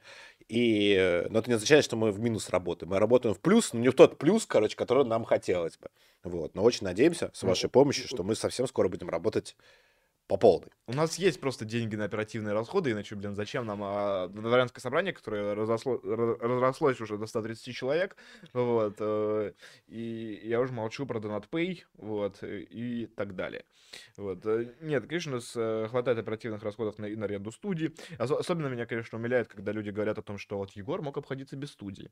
Ну, там проблема заключается в том, что у Егора на квартире стояло оборудование примерно как на полтора года аренды этой студии. Типа, вот этот вопрос вас не смущает. Ну, А- начнем с того, что да, Егор просто целую комнату свою, чтобы вы понимали, чтобы целую комнату он, он переделал под профессиональную большую студию, да, с профессиональным оборудованием, и которая стоила, я вам скажу, не самые маленькие деньги. Вот. Более того, это можно легко найти, он а, за- часть, за часть оборудования точно он постоянно собирал. Да, да, да. Вот. Вот, и а, а, как бы здесь мы просто арендуем студию с оборудованием уже. Мы буквально а, дооснастили компьютер только и закупили ATEM Mini для того, чтобы стримить трех камер. Сами три камеры на студии стояли. Вот. а, как э, тут можно что-то не понимать, почему это для нас выгоднее, чем пытаться найти 1600, чтобы выйти, например, на такой же уровень, только при этом нужно сделать ремонт и аренду. э, вот. Ну Да, нужно аре- арендовать комнату, я не знаю, а, переделать ее под студию, еще закупить огромное количество дорогущего оборудования. Ну, просто вот эти люди, которые пишут вот эту чушь, вот, они просто никогда не пытались, по-моему, видеоблогингом никаким заниматься. Не, мне такое ощущение, что они не выходили, блядь, э, из дома никогда, вот, они не пытались арендовать свою квартиру, вот, не пытались купить свою квартиру и никогда не общались с женщиной. Вот. Причем последнее это почти точно. Мгм. А, Из чата вопросы. Давай еще на парочку ответим и пойдем уже по темам стрима. Я Ну, думаю, что мы можем вот, э, ну, все, ну, которые с- сейчас пришли, Тем, которые пришли сейчас, ответ. их три. Давай на них ответим и вернемся к Ксении Собчак и ко всем остальным темам. А, Еще вдогонку поделюсь интересным наблюдением. Практически все мои друзья и знакомые левых взглядов почему-то боятся чувака Вагнер. Ну, потому что у них название немецкое, блядь. Совпадение? Совпадение? Вот. Они почему-то думают, что из них после войны выйдут новые чернорыбачечники и фрайкоры, чего немного боятся за свое будущее. Вот. Как раз из-за этого я задавал вам вопросы про эту тему на предыдущих стримах. Интересно даже, с чем это может быть связано. Совпадение? Ну, ну, блин, просто леваки, сыкуны, все, короче, я не знаю, что тут еще можно. Типа, я не уверен, что чувака Вагнер это не идеологическое объединение. Вот. Я не уверен, что там есть какая-то доминантная идео- идеология. Скорее, как бы, скорее это же профессиональное объединение, Да, чем, чем да, идеологическое. именно Это профессиональная корпорация. Вот. Поэтому у меня, на самом деле, большие сомнения на тему того, что вот там из э, ЧВК Вагнер там появятся свои фрайкоры, там и так далее, и так далее. Мне кажется, это какая-то фантомный страх леваков, как раз вот как вы пишете. Я вот скорее к этому склоняюсь. Тут, тут про царебожников пишут. Вот, а, Власов а, рассказывает нам, кто нам пишет на почту. А, Вот. собственно. Это царебожники. Они просто по ответ. факту считают всех царистов царебожниками, полагая, что вы все знаете, за что каяться. Каяться предполагается за так называемый соборный А, я грех, всё, я предательство понял, царя. Дескать, весь народ в 12 году крест целовал служить царю до второго пришествия. Народ его предал, тем самым клятву оставив. По этой логике русские будут вечно страдать и корчиться под совками и навиопами, пока все народные не покаются. После этого, по идее, Бог должен нового царя дать, и все наладится. Откровенная ересь. В православии нет греха, предающегося по наследству. Тем более общенародного. Если это не же люди, конечно. Но они буквально убили Мессию и нарушили завет, заключенный с Богом. Ну, Ну, в Да? общем, ну, в общем, э, вы сами ответили, это был не вопрос, это было пояснение. Спасибо за пояснение. Да, я слышу про эту историю, но я, и, э, я читаю, у меня тоже большие сомнения по поводу коллективной ответственности всего русского народа за гибель царской семьи. Прямо скажем, потому что ответственность вполне конкретная, вполне конкретных людей, Мгм. отдававших приказы. Мгм. Вот, э, из Москвы, что уже установлено, да, потому что приказ о убийстве царя и убийстве царской семьи был отдан Москвы, из Москвы. Непосредственно лично Лениным и Сверловым. Вот. э, Христианство- Причем здесь, там, я не знаю, мужики, которые поднимали Тамбовское, Антоновское восстание. Или причем здесь э, белые, которые, или там, если кому больше нравится, розовые, которые воевали с теми же самыми большевиками в Сибири или на Кубани. То есть они царя не убивали, вот, а приказ не отдавали. Конечно, там, ну, можно это вывести косвенно, то, что там, да, когда царя свергли, мало кто его поддержал, прямо скажем. Вот. Но это все-таки немного другая история. Ну, есть очень ну, простой тезис, потому что христианство, оно все-таки про личную ответственность, про личное спасение души. Это очень индивидуалистическая идеология. Не нужно здесь заниматься вот таким вот коллективизмом. Коллективизм — это у большевиков как раз.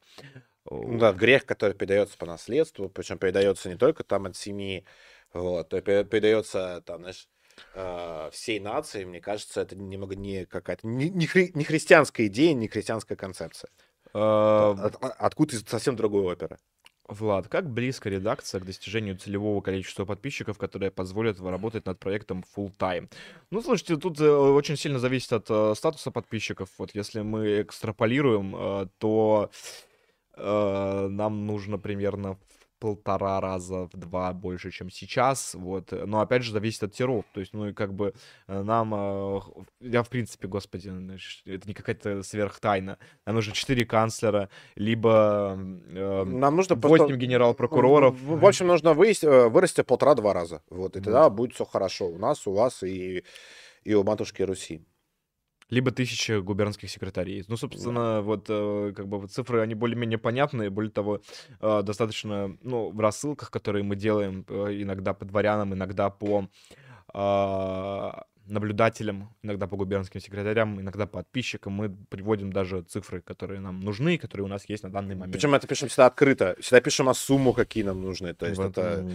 это Поэтому все обвинения, то, что вам кто-то что-то, короче, там принес. Это узнать можно просто поинтересовавшись. Вот если вы берете информацию не из больного шизофрении мозга, это информация, которую открыть более чем просто. Вот, Андрей Владимирович. Так, Он байтит нас, вот все-таки решил раскрыть тему. тема. О чем же Да, идет да, речь на скриншотах? Кому в итоге пришли на разговор официальные лица? Я тоже новенький, не следил за историей в Боярском с самого начала. Я объясню. Дело Да, эта история комичная, на самом деле, по большей части. очень комичная. Ну, Вот. давай я р- Просто расскажу. Давай Я ты расскажи, если- помню- если, что, я там что-нибудь добавлю. Сове- Совершенно прекрасный день. Дело было примерно таким образом. Мы занимались организацией марша солидарности народа и армии, и э, ясным днем весенним э, пришло сообщение э, следующего содержания. Мой босс может сделать так, чтобы реклама марша лис- висела на каждом билборде по Москве. Вот, Да, а- и, и мне тоже. А, тебе. Э. Собственно, мы, ну, так как нам это было очень интересно, нам представили это как рекламное агентство, мы поехали на встречу. Действительно, а, э, это был- не была встреча с официальными лицами Министерства обороны, это была встреча с а, ам, акционерным обществом, которое создано под подряд. Да, А, то есть подрядчиком Министерства да. обороны, который занимается рекламой Министерства обороны, рекламой, агитацией и прочим. да, прочим, рекламой и агитацией. Вот. Там, условно говоря, там делают всякие кружечки, ма- маечки, футболочки и прочее, да, прочее. соб- собственно, это... Вот то, что вы в военторге видите. Я на эту встречу а, отчасти очень э, легко согласился, потому что я знал человека, который на меня на нее пригласил еще с э, форума Russian Sexy. Помните такой?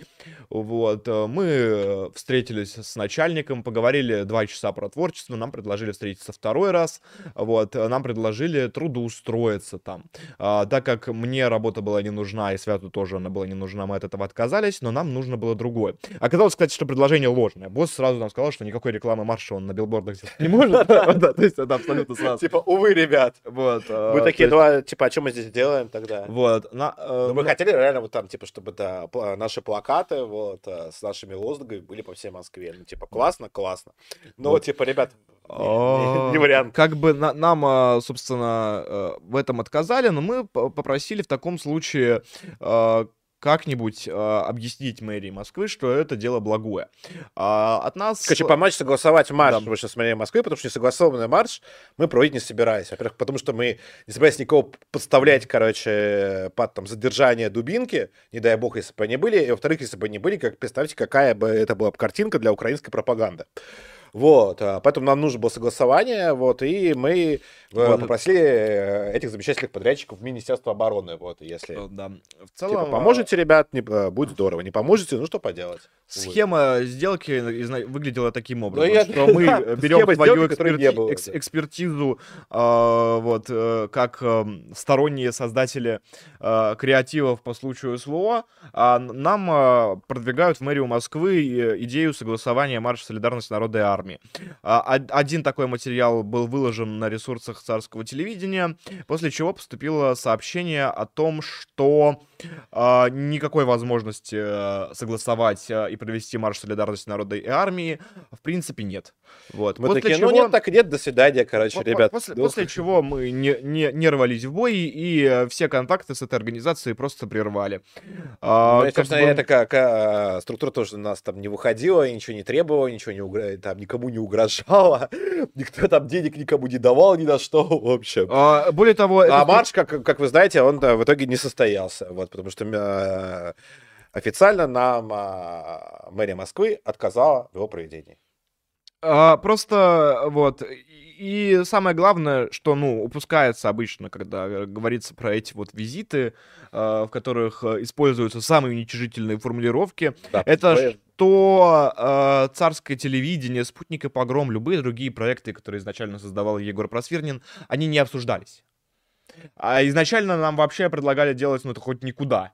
Просто нужны плакаты вот, в каком-то количестве большом, типа. Да, вот, там нужны э, тексты, короче. Вот. Ребят, помогите, пожалуйста. А, не говорилось про то, да. какой будет, собственно, медиум, где они будут размещаться. Они, в принципе, могли просто PDF-ками на почту отправляться.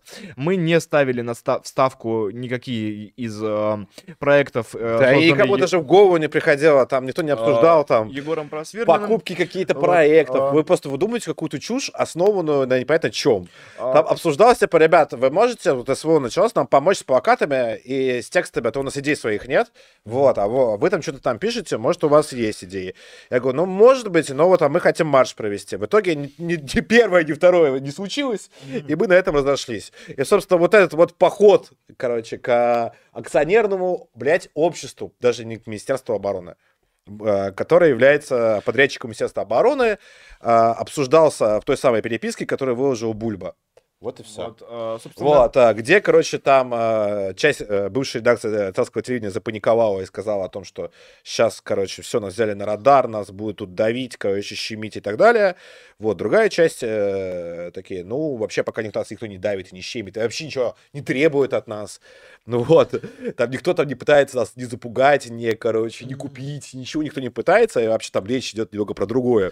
Вот. Э, да. На что, как бы, другая часть редакции принимает решение, то, что мы, короче, не считаем... А, причем, кстати, да, все э, обе встречи с этим акционерным обществом э, были полностью с ведома другой части редакции. То, что это какая-то самодеятельность была, там, моя или свеча и так далее. Все были в курсе, как бы, и никто даже не предполагал, что это является, короче, не знаю, там, продажей, блядь, наследия Егора. То есть вы там с ума сошли? Вот, вот э, ну, я не знаю. Более, более того, э, ну, э, разумеется, в этих скриншотах не только про эти встречи, там еще говорится про предложение разблокировать спутник и погром, которое действительно поступало, но поступало не от нас. А мы, мы, мы даже в обсуждении этого предложения участия не принимали. Леонид, в общем-то, этого даже не утверждает. Вот, а, как бы агентами. Вот, не, а, там, я принимал участие даже не в обсуждении, там написал написал Егор Холмогоров, э, очень мутно, короче, то, что вы хотите, чтобы там вот нужно, типа, спутник и погром. Было бы здорово разблокировать. Я говорю, ну, разблокируй, короче. Ну, там э, было типа, очень да, неприятное мы не, условие, мы не что против, типа, вам так, нужно да. продолжить работать, короче. Это было, вот, это было странно, но... Вот. А, в целом, а, Вот, собственно, об этом в первую очередь идет речь. э, Вот. А почему эта телега текста появилась в тот момент? Ну, потому что э, в какой-то момент э, нас с криками «Вы продались ФСБ» э, забанили в новосозданном в Телеграме боярском э, чате. Вот, э, а дворяне начали пересоздавать э, собственные. Леонид воспринял это как э, кражу движимого имущества, причем он об этом так написал, вот, вы угнали э, бояр. Вот, э, и начал объяснять, э, что, э, что, ну, типа, мы сейчас, конечно, не продались ФСБ, но скоро обязательно прода- продадимся, потому что попали на радар, и такого не было за 10 лет работы. Меня был, когда мне присылали эти переписки, я был, честно говоря, в ахуе. Я был в ахуе, в первую очередь, с того, что за 10 лет работы спутника и погрома и царского телевидения у Егора проводились обыски ФСБ, настоящие. Не разговоры гипотетические, а настоящие, блядь, Акционер- с обыски. акционерным обществом, Да, короче. а настоящие, блядь, обыски в ФСБ. У э, Егора блокировали э, спутник и погром э, как бы на территории Российской Федерации с подачи Генпрокуратуры Российской Федерации. А, меня допрашивали менты, когда мы ездили делать репортаж в Чемодановке. И это все жестче, чем, блядь, эти беседы несчастные. А, но а, в, эти прошедшие 10 лет Леонид был в другой стране. Леонид в страну приехал, а, провели беседу с акционерным обществом и попали на радар, после которого работать ну никак нельзя, иначе продадимся с потрохами э, и станем, как по меткому выражению Леонида, ручным пуделем. Нам очень не хотелось обсуждать все это, и мы этого не делали, пока эти скриншоты не всплыли публично. Но так как они всплыли, мы проясним свою позицию. Без обид, ребята. Ну, в общем, да, мне тут добавить нечего абсолютно. Вот. А что касается сотрудничества там с государством, вот, и так далее, ну, тоже очень странные претензии по той простой причине, что я еще на стримах Егора многочисленных э, говорил неоднократно, это вообще не секрет, в отличие от э, анонимных сумасшедших в интернете, я там свою биографию не скрываю, всегда говорю, то, что я работал в РИА Новости, в РИА Новости 6 лет, например. Вот, и если это для, для кого-то тоже внезапно, внезапно станет, э, в общем, каким-то откровением, ну, я не знаю. Тогда вы как-то нас невнимательно слушаете. Вот, э, друзья, да, извините, я не хотел Артема перебивать, вот. Я думаю, что мы довольно подробно объяснили, что произошло, вот, и больше к этой теме мы возвращаться не будем, потому что, ну, а другой части спутника, э, бывшей, ца- бывшего царского телевидения, только счастье, успехов во всем. Вот. Если они там издадут э, произведение Егора, там, не знаю, в черной сотне, или где там они будут их издавать, будет вообще замечательно. Вот. А про то там наследников, не наследников, ну, не знаю, мы там ни, ни на что не претендовали никогда и, и- и не собираемся претендовать. У нас свой собственный проект, так что всем, в общем, всем в этом смысле удачи. Вот, отвечу на пару донатов, и сейчас перейдем к новой теме. Так, Максим Кац у нас уже был. Так, э, рядовой Мороз, 125 рублей. Разве Шари не играет сейчас в пользу русских, хотя он и украинец? Рассказать миллионам граждан РФ о том, как Катувинский вождь и его друг Тимур 10 лет растаскивали огромный оборонный бюджет, значит приблизить окончание СВО. Смену верхушки Минобороны. Кровь тысяч русских парней на их руках. Респект Анатолию за то, что обоссал хохла Подоляку. Вот э, по поводу всего конфликта э, Шрия и российских военкоров, который уже длится, по-моему, уже не первую, не вторую неделю, а, по-моему, уже не первый или второй месяц. Я хотел поговорить отдельно, но можете поговорить сейчас. Э, На предыдущем стриме у нас был Угольный, который общался непосредственно с Артемом, который тоже там с Ширием там воевал, не воевал. Тут история, прямо скажем, противоречивая. В чем она заключается? В том, что, ну, мы свою позицию, давай, тебе буду говорить, не мы, я, как минимум, свою позицию про, по Шарию говорил многократно, и она не меняется. Сам Шари — это в буквальном смысле украинский патриот. Он нам не друг, никогда другом не был. э, Он выступает за э, возвращение старого доброго УССР, который будет прекрасно жить э, за русские деньги.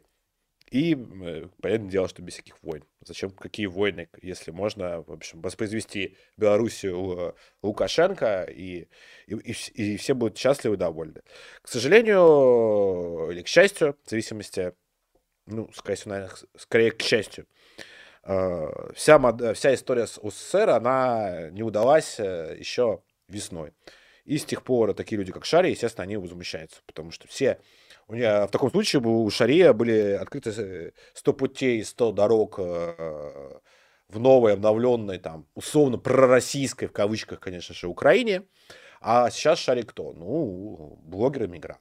Да, пускай популярный, да, пускай там хорошо зарабатывающий, да, цитируемый, но блогер... одно дело, когда ты блогер-иммигрант, а другое дело, когда ты лидер парламентской партии Верховной Раде, или когда ты министр, а то может быть еще и кто повыше. Это две разные ситуации. Вот первый вариант, э, там, где Шари возвращается в новую, такую условно пророссийскую Украину, он не случился. И, скорее всего, не случится. И поэтому Шари, конечно, по, по этому поводу страдает. Но это пункт первый. Пункт второй не отменяет э, его профессиональных качеств. Совершенно. То есть Шари прекрасный журналист, замечательный журналист расследователей, расследователь, человек безумно а, профессиональный, вот, то есть расследования по Минобороны у него вышли очень мощные. И, да и до этого, э, да и источники у него работают часто очень хорошо. Хотя иногда ошибаются, но источники более-менее ошибаются у всех на самом деле. Кстати, вот про эти 20 тысяч э, окруженных э, в Херсоне российских солдат, эту информацию мы получили тоже, самое интересное, вот буквально тогда, когда Шарь ее опубликовал, это было это был поздний вечер, и тогда российские войска из Херсона как раз выводились. Вот, э, только мы получили от наших источников, вот буквально в то же время, чуть ли не одновременно, не одновременно с Шарием, что э, наши войска попали в окружение в Херсоне. Только там речь у нас была, конечно, не про 20 тысяч, а про 10 тысяч, но, вероятно, Шари решил для красоты надо умножить на 2. Вот. Но мы это публиковать не стали по той простой причине, что информация была неподтвержденной. А Шерри в этом смысле, он, я так полагаю, просто вот он забил и начал фигачить все, все что получает. Вот. А... И во многом, конечно, упреки Шария в отношении российских военкоров, они справедливы, конечно. То есть и все эти бесконечные э, отмазы откровенных проебов, и бесконечные эти рекламы финок э, ЛГБТ и прочее, прочее, прочее. И абсолютно, абсолютно странные такие по методичке травля, короче, мобилизованных, как в истории с э, серповскими мобилизованными, когда там значительная часть крупных военкоров написала, какие вот они трусы, их там нужно расстрелять и так далее. Вот, это все отвратительно совершенно, и с этим солидаризироваться нельзя. Но э, при этом Шари, э, честно говоря, человек-то не глупый, я вопрос про Шари, я уже начал вести речь.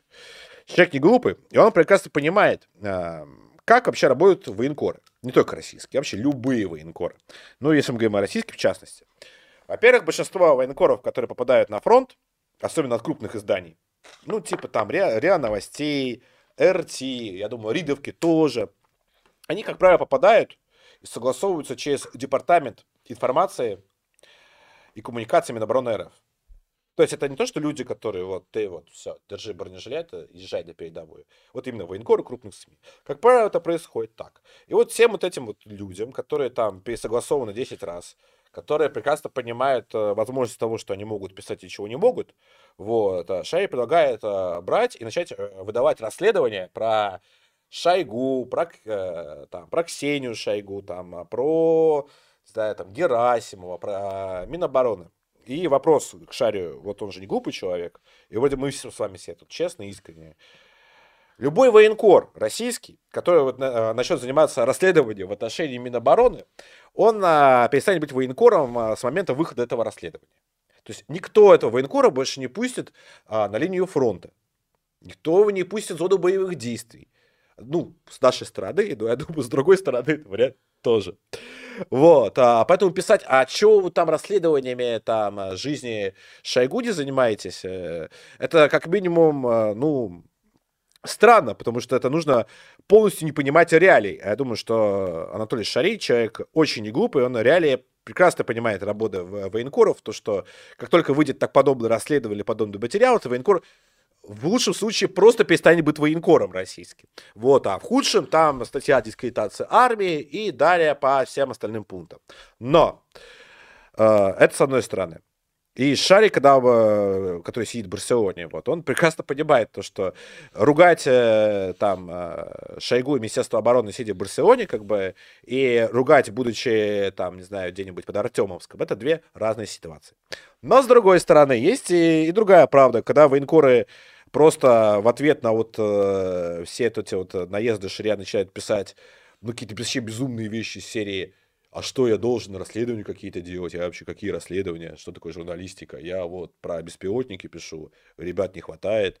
Но, ребят, ну вы либо, короче, отвечаете честно, что да, я вот э, работаю на российское там госмедиа. Я не могу рассказывать, э, делать там расследование, обличать власти, выступая в роли там расследователя, журналиста, потому что все, на этом моя карьера военкора закончится окончательно.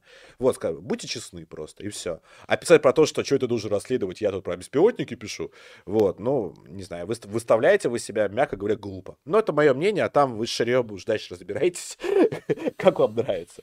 Надо сказать, что от Шария есть э, огромный негативный вред. Он э, приносит э, достаточное большое количество фейков, он рассказывает про десятки тысяч утопленных там на переправах людей. Я вот только вот. что рассказывал про 20 тысяч окруженных, mm-hmm. потому что mm-hmm. подобная информация мне пришла тоже от наших источников. Mm-hmm. При этом а, источники наши, они довольно корректные, они пометили то, что возможно, вероятно, и там шла речь не про 20 тысяч, а про 10, и не факт, поэтому мы публиковать не стали, потому что информация была непроверенной. Вот, опять же, э, господа, э, в дворянском собрании сейчас код скидывает э, легендарный танкист, награжденный, эксклюзивные видео, поэтому вступайте, вы многое, правда, теряете от того, что вы там отсутствуете. Да, да, кстати. Вступайте. По поводу Шария, так что да, история э, вот этой вот войны российских военкоров и Шария, она довольно интересная, но тут э, мы занимаем свою собственную сторону, безусловно, вот, то есть э, сторону правды, сторону русского народа и русского оружия, как и всегда. Вот, э, конечно, там к военкорам российским накопилось огромное количество вопросов, э, и, и за пределами рекламы э, финки ЛГБТ, и за, короче, фантастические, короче, удары там третьих корпусов, э, хитрые планы и так далее, и так далее. Но, тем не менее, э, многие из российских военкоров это действительно добросов... люди, выполняющие добросовестно свою работу. Вот. И требовать от них, чтобы они делали расследования какие-то там в отношении коррупции Министерства обороны, как минимум, не то, что неправильно, а наивно. Вот. Так же, как и наивно писать о том, что прикидываться дурачком и говорить о том, что какие расследования, кто, что журналистика. Какие журналистика? Я коптер запускаю, ребят, коптер вот летит, я вот... У ребят не хватает, я коптер ребятам привез. Ну, давайте будем все взрослыми, серьезными людьми, в конце концов. Вот все, что я по этому поводу думаю. Так, ну, там еще пришли донаты, но я думаю, продолжаю, предлагаю все-таки закрыть тему Ксении Собчак. Хотя, да, это тема, которая э, сложно закрывается, на самом деле. Вот. Э, Точнее, большую часть стрима бы, ну, нет, значительную часть стрима, не больше, но просто предъявлял бы Ксении Собчак э, Я думал, только вопросы исключительно. за Веронику Степанову, вот, потому что вот это один из э, очень тяжких грехов, которые Ксюша. Ужасное интервью, Ксения Анатольевна, ужасное интервью. На этом интервью вы зачем-то пришли рассказывать про себя и говорить о том, а, что я всего добилась сама, и то, что у меня э, папа экс-мэр э, Петербурга, это же ничего не значит. А ты там ничего не добилась, ты там обманываешь всех. Ну, блядь, это просто стыдно, короче. Вообще-то у них получился такой, знаешь, скандал э, в питерской коммуналке двух ленинградских хабалок, но в нем э, Верка Степанова, конечно, победила. Да. Вот. Но э, Вероника Степановна вообще доставляет радость в каждый дом. Вот, просто... Ну, особенно, про, особенно в дом программиста. Да. Вот, так что Ксения Анатольевна, вот. А, да, и последнее, завершая э, тему по поводу нацизма. Нацизм, вот, если кто не знал, если кто не знал, давайте мы без шуток поговорим, что такое нацизм. Нацизм — это идеология, модернистская идеология, в основу которой э, национал-социализм, конечно национал-социализм. Это модернистская идеология, основанная на культе нации, культе силы, силы культе мужества, направлена непосредственно э, на не, не, не, не только на защиту интересов своей собственной нации, но и на угнетение, дискриминацию либо уничтожение всех остальных наций, которые этой нации мешают на своем пути. Эта идеология существовала непосредственно э, свое, свое время, во время модерна. Там, да? А сейчас любой национал-социализм, вот, который бы, кому бы его не приписывали, в том числе реальный подражатель национал-социализм, который там есть условно там, э, вроде как запрещенном, да, запрещенном Азове, вот это все такая вот э, реконструкция. Реконструкция, потому что вернуть там на какое-то национал-социалистическое государство эпохи модерна в современном, в современном мире невозможно. Но а, национал-социализм а, используется любыми там, не знаю, оппонентами, в принципе, любой правой консервативной идеологии, какой угодно, она супер разная, там, от царизма, монархизма, там, до там... Э, Трампизма элементарного. Да, да, да, да, альтраитизма, трампизма, да хоть, я не знаю, либертарианства. Всего чего угодно, вот, просто нужно взять, короче, Гитлера, взять, э, э, взять национал-социализм, начать обмазывать их все. Этим занимаются не только как бы леваки в России, либералы в России, но и леваки везде. Вот, потому что Гитлер это вот самый такой простой аргумент. Если там тебе не нравится чуждое тебе культурное засилие, если ты хочешь отстаивать интересы своего собственного народа, ну, ты фашист, друг, тебя нужно денацифицировать. Вот. Но этот разговор совершенно абсурдный. Вот, э, поэтому сидеть, э, сидеть всерьез и говорить там, и доказывать, э, как у нас любят делать многие правые вот в России еще там до конфликта, я не фашист, я вот консерватор, или там я не фашист, я там, не знаю, но это просто смешно. То есть Люди, цените себя вообще. И не обсуждайте просто вот эту чушь. Вот, поэтому э, в национал-социализме можно хоть э, обвинить, я не знаю, хоть Ксению Собчак, которая поддерживает Украину и которая плевать там на, на, русскую, на, э, на русских, которых она до этого постоянно высмеивала. Вот, а, поэтому это абсолютная чушь. То есть это идеология модерна, которая уже, которая сейчас, она, конечно, есть, но она есть в сугубо как сказать, субкультурных формах. И вряд ли она приобретет э, формы каких-то государствообразующих, э, не знаю, э, не только идеологий, но и институтов. Вот. То есть это вот такая субкультурная история сейчас. Потому что эпоха модерна, она ушла. Все. Соци... Социализм, рассказывающий там об уничтожении, э, национал-социализм. Э, э, да, кстати, это еще левая идеология в том числе, потому что вы забыли то, что у нацизма есть еще и приставочка, вот, и она звучит социализм. Вот. Э, так что эта идеология и государство, и, собственно, Гитлер, если кто-то не заметил, они все мертвы.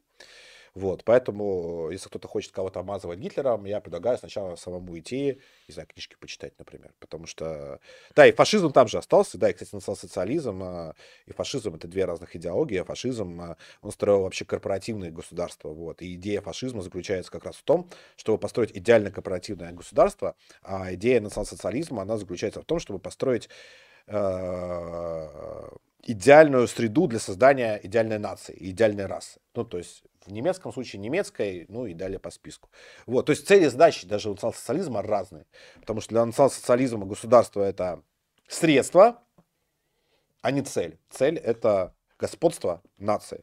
Вот. А для фашизма государство цель. Вот. Построение корпоративного идеального государства. То есть это две очень разные идеологии, которые с друг другом, конечно, пересекаются, но, но совершенно совершенно ставящие перед собой разные задачи, абсолютно. Да, причем, ну, надо сказать, что вот в фашизме, например, предполагается, что итальянцы, они хуевые, вот, их нужно изменить. И, вот. них, да, потому и что им нужно изменить, потому, чтобы да. построить идеальное государство, им нужно самим э, преобразиться. А, чтобы им преобразиться, им нужно воевать. Вот. Это вообще достаточно главный тупик итальянского фашизма, потому что... Почитать доктрину фашизма, например. Да, да, как они повоевали во Второй мировой, это интересно. Да, вот. и в Первой, собственно. Ну, ну, там, кстати, можешь почитать э, Маринетти по поводу Первой мировой. Да. Вот, то есть там истории про пьянство и шлюх угу. не меньше, чем истории про боевые действия. вот. Ну, слушай, ну, если читать... Стальной Альков, например, вот хорошая книга. Читать «Путешествие на край ночи» может, по, можно показаться, что французы в Первой мировой войне тоже чем-то не тем занимались, но нет. Не, ну, Все кстати, бы- сам, сам Силин-то был героем в реальности. Ну, Вот именно, то есть ирония, да. да. Вот. Вот. А, Поэтому, да, э, любые люди, которые любые условно правые идеологии, концепты замазывают там сразу Гитлером, они либо провокаторы и враги, либо просто глупые идиоты. Потому что современные правые идеологии, такие, которыми является частности социализм, а, с национал-социализмом не пересекаются примерно вообще нигде. Вот, потому что мы не, спас- не собираемся спасать там, ни немецких, ни российских, ни каких-то еще трудящихся. Вот, э, и царизм вообще он не, за не про трудящихся, а про жесткую иерархию, чины и гиперответственность. Вот, поэтому, причем здесь национал-социализм, ну, не знаю. Вот. Да, Ни ну, при чём, господи, мне примерно. кажется, типа, ну, это все потому, что мы слава России на стриме орем. вот А, это ну, слава всё. России, конечно, запрещен, Не, запрещенный Российской Федерации лозунг «Слава России». Не, ну да. понятное дело, что у нас, как у проекта, много грехов, у нас эпатажное название, мы усы, как у Гитлера, прорисовали Максиму Катру, теперь уже Ксении Собчак, вот, э, в целом, э, Вообще, так, как у Гитлера, это вообще модные усы во во времен Первой мировой войны. ну вообще да, но э, вот, надо Как у спросить, Чаплина. Мы пририсовали усы, как у Чаплина. надо спросить у дизайнера, кем он вдохновлялся, в конце концов. Я думаю, что Чаплина. Ну, я тоже думаю, да, наши дизайнеры очень Ксения культурные. Анатольевна, люди. если вы обиделись за усы, то это как у Чаплина. Вы не думаете ничего плохого. Вот, вот мы подчеркнули, что вы великая актриса. Вот. э, Особенно за фильм, как там, «Роковые яйца» или «Яйца судьбы», где она там... Где, короче, там был фильм, где Ксения Собчак изображала то ли Еву Браун, то ли не Еву Браун, и ее там ебали, короче. Ой, извините, Ксения Анатольевна. Я, я Занимались чем-то непотребным. сейчас я вспомню название. что- Совершенно прекрасный фильм. Да, у него даже самый у рекордный, Бэтканины там был даже обзор на вот это вот произведение. самый рекордный антирейтинг э, На кинопоиске, в истории кинопоиска, да. Я не помню. Короче, напишите в называется. комментариях или там отправьте донат, напишите, я забыл тоже название. Мгм. По-моему, что-то там... «Яйца Ну и судьбы», что-то я не немецкое там было, нет. Нет, там было немецкое, там а, а, Ксения Собчак была Ева Браун. Вот. Мгм. И там, кстати, куча кстати, таких фильмов у Ксении Собчак, у нее очень большая фильмография. Я, к сожалению, не все смотрел, но каюсь, не все смотрел, но очень сильно... Конечно, Да, постарайтесь справиться, да, к Я- я- стриму с вами. Я слышал то, что у нее есть порно с Тимати. Гитлер Капутан, да. Гитлер Капут, точно, сори, Гитлер Капут, спасибо. Э, вот. Спасибо, э, господин Власов. Так что и на этом можно закончить, вот, потому что серьезно обсуждать э, там, а вы случаем там не эти, не, не фашики, ну, вы не с ума сошли, то есть, не знаю, идите в школу учиться. Знаете, что такое национал-социализм? Но Ну, я бы не сказал, фашизм? что Ксения плохо сыграла в фильме. Она была, в, у нее была естественная роль. В общем, да, Ксения Анатольевна, вы вообще что-то заврались. Вы очень талантливо и красиво. Приходите к нам на стрим, где насофицируйте нас. Ну, Да, ну то есть в конце концов вы же интервью брали у маньяка, вот. Поэтому мы, мы, мы, мы после, после него совсем не страшны. Посмотрите, какие мы милые с, с Артемием. м. А, вот, так что да, мы будем у вас будем мы, брать интервью. мы, мы купим для вас израильское вино и будем его пить, честно. Да, угостим израиль... а, э, бывает, да, израильское вино? Ну, блин, в, в, э, интервью, где она деда облизывает, там только про него А, половина. да, я совсем забыл. Понимаешь, я ненужную информацию выкидываю из головы сразу. у меня была еще такая концепция, то, что мы купим для себя израильское вино, чтобы мы, как, э, ну, типа, рус- русские, которым нужно пройти через денацификацию, пили еврейский продукт, а Ксении мы купим русскую водку. Я не хочу пить израильское вино. Есть, вы должны очень много задонатить, чтобы это происходило с нами. Потому что потом могут э, начна- начаться необратимые изменения какие-нибудь. Личности. Ладно, себе короче. Ксения Анатольевна, ждем вас. Папа Римский. Пап- Ну, нет. Или донаты отвечаем. Или Папа Римского с бурятами Не, ну там вот нам рассказали, э, Чем от- отличается репатриация для евреев по матери и не евреев. Хорошенько поспать прислал 100 рублей. Вот, и в тему Так, Ксении Собчак давай. э, написал, программа репатриации разная для евреев по матери и не евреев по отцу. Так. Правила программы по ре- э, про религию имеют отношение только к евреям, а не ко всем, кто имеет право на получение гражданства Израиль. Если еврей меняет религию, то теряет право на гражданство. Если же он не еврей, то он может исповедовать любую религию, а вы котики. Спасибо, Так, что ну, так, ну, ну да, спасибо за пояснение. Так давайте мы тоже определимся и зададим прямой вопрос. э, Ксения Собчак, она вообще на каком основании получила гражданство? Слушай, ну, Например. На каком? Она еврей, не еврей, что, почему? На основании чего? А, да, дело, мне кажется, заключается, в общем-то, в том, что спрашивать у Собчак прямые вопросы это не очень полезно а для здоровья в первую очередь. Вот. э, Давай дочитаем вообще все по теме Собчак и перейдем к Папе Римскому, потому что, ну, мы по- как бы стали большими сторонниками объединения церквей недавно. Вот. Каких? преодоление раскола. Вот. А Геральт из Греции, э, собственно, написал, что там гениальный уровень журналистики. Она, кажется, даже стрим не смотрела, раз у нее в интервью с Шоком на обложке некто с усами Гитлера. Ну, она имела в виду про канал, я думаю, что это подъеб. Не, вот, она- я не думаю, что я- Ксения Собчак не знает, кто такой Максим Кац, блин, и- Я или думаю, там не что- отличила его. Я думаю, что она... Я думаю, что это даже не подъеб. Я думаю, что она просто мельком посмотрела, увидела кого-то, кто э, напоминает этого Гитлера, и тут же об этом сказала. Это, мне кажется, Ну, типа, ей имело, вполне может быть глупость, вот, а Ей- не измена. имело смысл смотреть э, только интервью с Шоком, потому что, опять же, это э, там единственное большое интервью с Шоком за много лет, короче, до интервью с Собчак. То есть, вот поэтому для того, чтобы подготовиться к стриму, Собчак просто нужно было посмотреть это интервью с Шоком. Ну, то есть, типа, потому что обходить его, типа, кто такой Шок, а, ориентироваться по Из, э, дате выхода его последнего альбома, это там какой год, 11 Ну, А, кстати, выходит же сейчас альбом. ну, часто выходит, а А. до этого, когда последний раз выходил, лет 10 назад. Вот. э, э, Это не имеет смысла. Шок долгое время оставался личностью не публичной, который выпускал стримы, записанные на э, фронталку айфона. Вот. э, И первое большое красивое интервью с ним сделал, собственно, Свят у нас на канале. Поэтому э, я думаю, что она посмотрела интервью Шоком, услышала много, очень много раз э, «Слава России», это испугало ее еврейскую душу. Вот. Она увидела на канале еще... Или не факт, что еврейскую. Мы пока еще не Да, установили. или, или русскую э, душу, или укра... Не- Я не не, знаю. скорее. Бы. Вот. и, э, вот. И она, в общем, увидела еще усы Гитлера, видимо, только их, то есть, ну, типа, зрение уловило. А были-то на самом деле не Гитлера, а Чаплина. Да, Вот. боковые, вот, и такая все пиздец, денацификацию объявляю им. Вот. эм, Твари. Как-то так это, наверное, как они произошло. посмели. а, Вот. Ну, у нас а, дальше вопросы не по теме Собчак, так что предлагаю переходить к... А у нас еще есть дворянском вопросы. А, да, вот, Да. э, Гжегош наш любимый пи- пишет, какой нацизм, я есть там поляк, ко мне тут очень хорошо относятся. Да, еще бинтуют раны, наливают горячую еду и скоро отправят домой. Да, а Во еще, Львов. а еще, кстати, а еще, а еще, а еще, а еще, кстати, э, нас кстати, до этого с другой стороны обвиняли, а почему к вам на стрим постоянно евреи приходят, короче. Да, мы, кстати, э, да, осуждаем антисемитизм, любим прорусских евреев, а не прорусских евреев, э, соответственно, не очень любим. Что логично, потому Нам, что... нам даже про еврейские евреи устраивают, в принципе. Ну, типа, это логично. Да, нас, в принципе, да, мы про еврейским евре- евреям, которые живут в Израиле и занимаются своими проеврейскими делами, у нас отношения, соответственно, тоже нейтральные. Нам нас это волнует очень мало.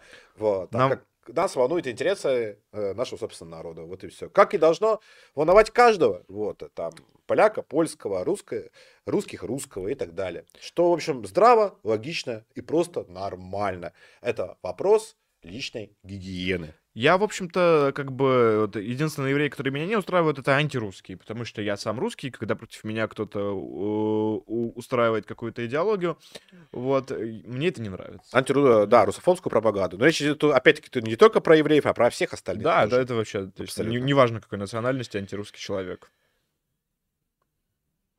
Вот. эм, Так.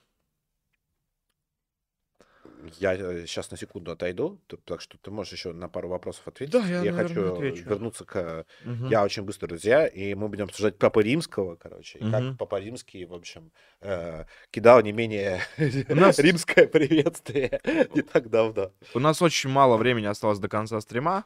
Вот. Вообще донаты, да, вот, поэтому, э, если у вас есть волнующие вопросы, и потому что, еще раз, сплетни, слухи, клевету, мы обсуждаем только на этом стриме. Больше этого не будет вообще. То есть, типа, если э, вам впадло донатить э, 400 рублей за один вопрос, то просто подпишитесь на Дворянское, задайте нам за 1000 рублей сколько угодно вопросов, можете их переформулировать даже в процессе эфира, на все ответим. Вот. А сейчас я, да, отвечу на донаты. А, я прислал 100 рублей и написал, что хочет весной отправиться на фронт. Сейчас подтягивает для этого здоровье. Начал искать подразделение. Не думали ли мы об организации своего подразделения в составе республиканских частей? Сотка, к примеру. Думаю, желающие в чате, кроме меня, найдутся. Тем более, это может принести много эксклюзивного контента для редакции. А, нет, не думали, потому что ну как вам объяснить-то? Мы не военные, мы не офицеры, мы не сражаемся, мы не умеем организовывать подразделения, мы не умеем ими руководить или что вообще для этого нужно делать. У нас есть дружественные нам подразделения, мы им помогаем по мере возможности, устраиваем для них сборы. Вот. А, в принципе, можем это делать для подразделения, в которое вы вступите. Вот. А подразделения устраивают для нас эксклюзивный контент. Вот. Просто за помощь. Для организации своего собственного подразделения нам не хватает военного образования, военного опыта э, и умений вообще сражаться э, на войне. Вот, потому что военными мы не являемся, хотя мы военных очень уважаем и поддерживаем по мере возможности. Вот. А, Бильбо Бэггинс прислал 200 рублей и написал, проблема царебожников не только в том, что они призывают к всенародному покаянию, а в том, что они считают смерть государя-императора искупительной жертвой, равной искупительной смерти Христа. То есть это банальная ересь. К тому же, по такой же логике, нужно каяться за убийство императоров Павла и Александра II. А, да, да, согласен, Бильбо, спасибо. Идиот прислал тысячу рублей и написал, что чуть опоздал, посмотрит записи. Посмотрите, пожалуйста. А, хорошего стрима. Спасибо. А, Швайна Карась прислал 300 рублей. Вы таки хотите тройничок Собчак? Ой, вей, ой, Гевальд. А, нет, не хотим, мы люди семейные, вот, э, нам э, такое непозволительно, вот, и мы, в общем, о таком э, даже не думаем. Вот, как бы вам не казалось, э, как бы вы не, сами его не хотели. А, мы обойдемся и без него. Вот, а больше донатов нет.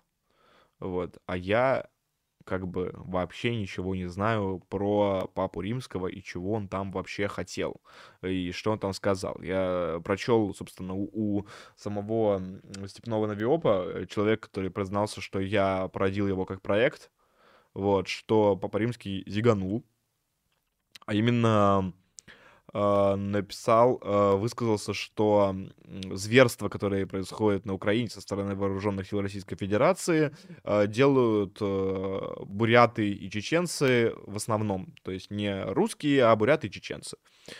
Я, честно говоря, очень удивлен о такой... Концепции, просто потому что я не слышал такой информации даже от наших источников. Откуда она у Папы Римского, ну, я понять не могу. Возможно, э, это пропагандистская байка, которая бродит среди украинцев, и если бы я э, продумывал бы пропаганду для украинцев, то я бы это так и делал. Потому что когда на вашу территорию заходят э, люди другой культуры, а в случае с чеченцами это выглядит достаточно удивительным образом, потому что когда чеченцам передают пленных, или чеченцы, допустим, сами берут в плен, они э, подходят к украинским военнопленным и заключают, заставляют их э, кричать какие-то внутренние, внутричеченские лозунги. Вот, э, за, заставляют их говорить про какого-то Ахмат Сила, кто такой Ахмат для Украины, какую роль вообще этот Ахмат играет в конфликте русских и украинцев на юго-востоке страны, непонятно. Вот. А начинаются разговоры про Аллаха, про чеченские традиции и про э, всякие внутричеченские, совершенно не общие для русских и украинцев темы. Вот. И происходит полное ощущение а, захода на территорию Украины людей с настолько чужой культурой, насколько это возможно. То есть, если мы говорим про русских солдат, которые есть на Украине, то русские солдаты для укра- украинцев, ну, буквально а, мало чем отличаются. У них даже бытовой язык, особенно для людей с Восточной Украины, а, тот же самый. Вот. И, соответственно, украинцам э, русский военный Э, который контролирует город, он э, вот, ну, как бы, ну, он лучше, чем украинский военный. Да, что... с точки зрения информационной войны и пропаганды, э, история с Ахмат силы абсолютно провальная, да. Вот, то есть русский Тут, военный, по-моему, всем понятно, это уже давно. Контролирует город, он воспринимается как свой. Вот, там солдат ВСУ воспринимаются более как чужие, потому что солдаты ВСУ, они очень часто считают, что на Востоке живут э, москали, короче, которых Это мы обычная история, да. сейчас просто вырежем и заберем у них там стиралку. А русский солдат, он э, корректен, он соблюдает устав, вот, у него есть э, дисциплина, э, вот, в подавляющем большинстве случаев, и у него нет интереса вредить мирным. Более того, у него чаще всего есть интерес мирным помогать, потому что такие инструкции. Они мирным дарят э, продукты, они мирным помогают а, по, в быту, вот, они занимаются задабриванием населения. Чеченский солдат, который приходит на территорию э, Украины, Ты- ты- он... Извини, на какой вопрос отвечаешь? Я не начитаю, я ответил на все вопросы, кроме того, который адресован тебе про чемпионат мира, и перешел к теме Папы Римского. Вот. э, Что, ты на все ответил? Про царей Божников ответил? Да, да. Все, давай я про ночевать мира отвечу тогда. Друзья, сейчас дай договорю вот Давай, э, тему, всё. которую, собственно, начал. Когда чеченский солдат э, приходит, э, занимает город, он э, строит людей, говорит им, давайте вы покричите Ахмат Сила на камеру, вот, скажете Чечня круто, вот, и начинается вот этот разгон, который культурно совершенно населению не близок. Кажется, что э, на э, территорию пришли, это не кажется, это так, на территорию пришли инородцы, которые очень не близки ни по вере, ни по языку, ни по, э, как бы, быту, культуре, вот, в отличие от русских И с, солдат. ка- с появлением каждого такого видео лояльных людей на тех самых освобожденных территориях будет становиться все Да меньше, и и не- меньше, и меньше. Да, даже не только на освобожденных, она еще не И освобожденных. еще не, да, и не освобожденных Вот. э, И территориях поэтому тоже. разгонять, э, э, что нет никаких русских солдат, а есть э, вот чеченцы и буряты, которые жестоко пытают э, мирное украинское население, наверное, украинской пропаганде очень легко. Возможно, они это папе римскому каком-то... э, Я, я не- просто у меня нет информации про, по поводу каких-то зверств, которые учиняют непосредственно чеченцы и буряты. Но там было единственное видео с э, яйцерезом, вот, и то оно было не особенно... Это был не мирный гражданин, да. а, Это было, при этом видео было не особенно верифицируемое. Вот. Вот. Это единственное, что можно, что мне приходит на ум Вот. Ну и самое главное, в что это не был зверств э, и военных преступлений. гражданский украинец. Вот, Да. То есть это был военный. То есть даже если это было зверство, то оно было против военного, если это видео правдиво. Не, ну, Вот. конечно, да, если оно правдиво, если это было сделал тот самый человек, про которого говорят, э, но, тем не менее, с э, одно, одно единственное видео, которое все видели, и еще а, там, тысяча украинских видео под, Да. с подобного содержания примерно, вот, ну, давайте мы сравним. Вот. А ты статус ему зачитал Папа Римского, что он конкретно сказал? Просто тут интересный момент. А, нет, не зачитывал. Давай, э, если мы, мы пришли к этой теме, Мгм. там интересно, что именно он сказал и кому. То есть Папа Римский давал уже а, интервью журналу «Америка». И давайте мы оригинальную цитату возьмем, чтобы там не перевирать и комментировать то, что он конкретно сказал. Когда я говорю об Украине, я говорю о народе, который принял мученическую, мученическую смерть. То есть уже хорошо. То есть Папа Римский нормально Мгм. э, готовит украинцев э, к лучшей судьбе, так сказать. Если у, вас, э, если у вас есть люди, ставшие мучениками, у вас есть кто-то, кто их мучает. Кто же мучает украинцев? Когда я говорю об Украине, я говорю о жестокости, потому что у меня есть много информации о жестокости вводимых войск. Как правило, самыми жестокими, пожалуй, являются те, кто из России, но не придерживаются русской традиции, такие как чеченцы, буряты и так далее. Вот конкретно, что он сказал. Это вот стата. Вот. э, Ты знаешь, в этой истории э, я не то чтобы там сильно возмущался по этому поводу, по поводу стата Папа Римского. Вот. Меня поразило другое, как возмущалась вся российская общественность. То есть, вот, допустим, Мария Захарова, она заявила, то, что высказывание Папы Римского это уже не русофобия, это извращение, не знаю какого уровня. Понятное дело, что возмути- возмутились там куча чеченских политиков, а, буди, э, мусульмане России возмутились, потом возмутились э, а, буддистские там а, священники, не знаю, как правильно назвать, вот, поправьте. Монахи. Мона- Ну, там не монах, там именно там какой-то статусный человек из э, непосред- непосредственно из э, Бурятии. Вот он тоже возмутился. Все возмутились по этому поводу очень резко и так далее. Мне вот интересно, э, когда вот подобные вещи про то, что русские там зверье, животные, там убийцы украинцев, э, говорят э, все там, ну не все, но очень многие, и западные лидеры в том числе, и западные общественные деятели, то что-то я не помню такой волны возмущения в России. Все такие, ну, там русофобия дежурная, но как только Российская Федерация услышит гадости не про русских, а про чеченцев или тувинцев, или, бро- или бурятов, или кого-то еще, вот тогда начинается. На самом деле, э,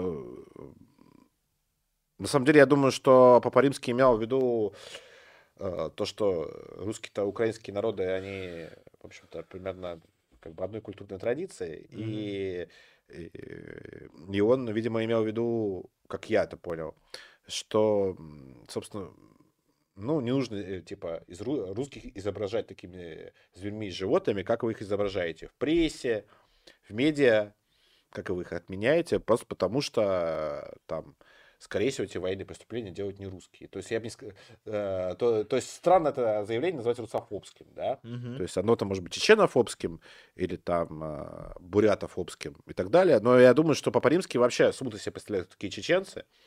И еще более смутно, кто такие буряты.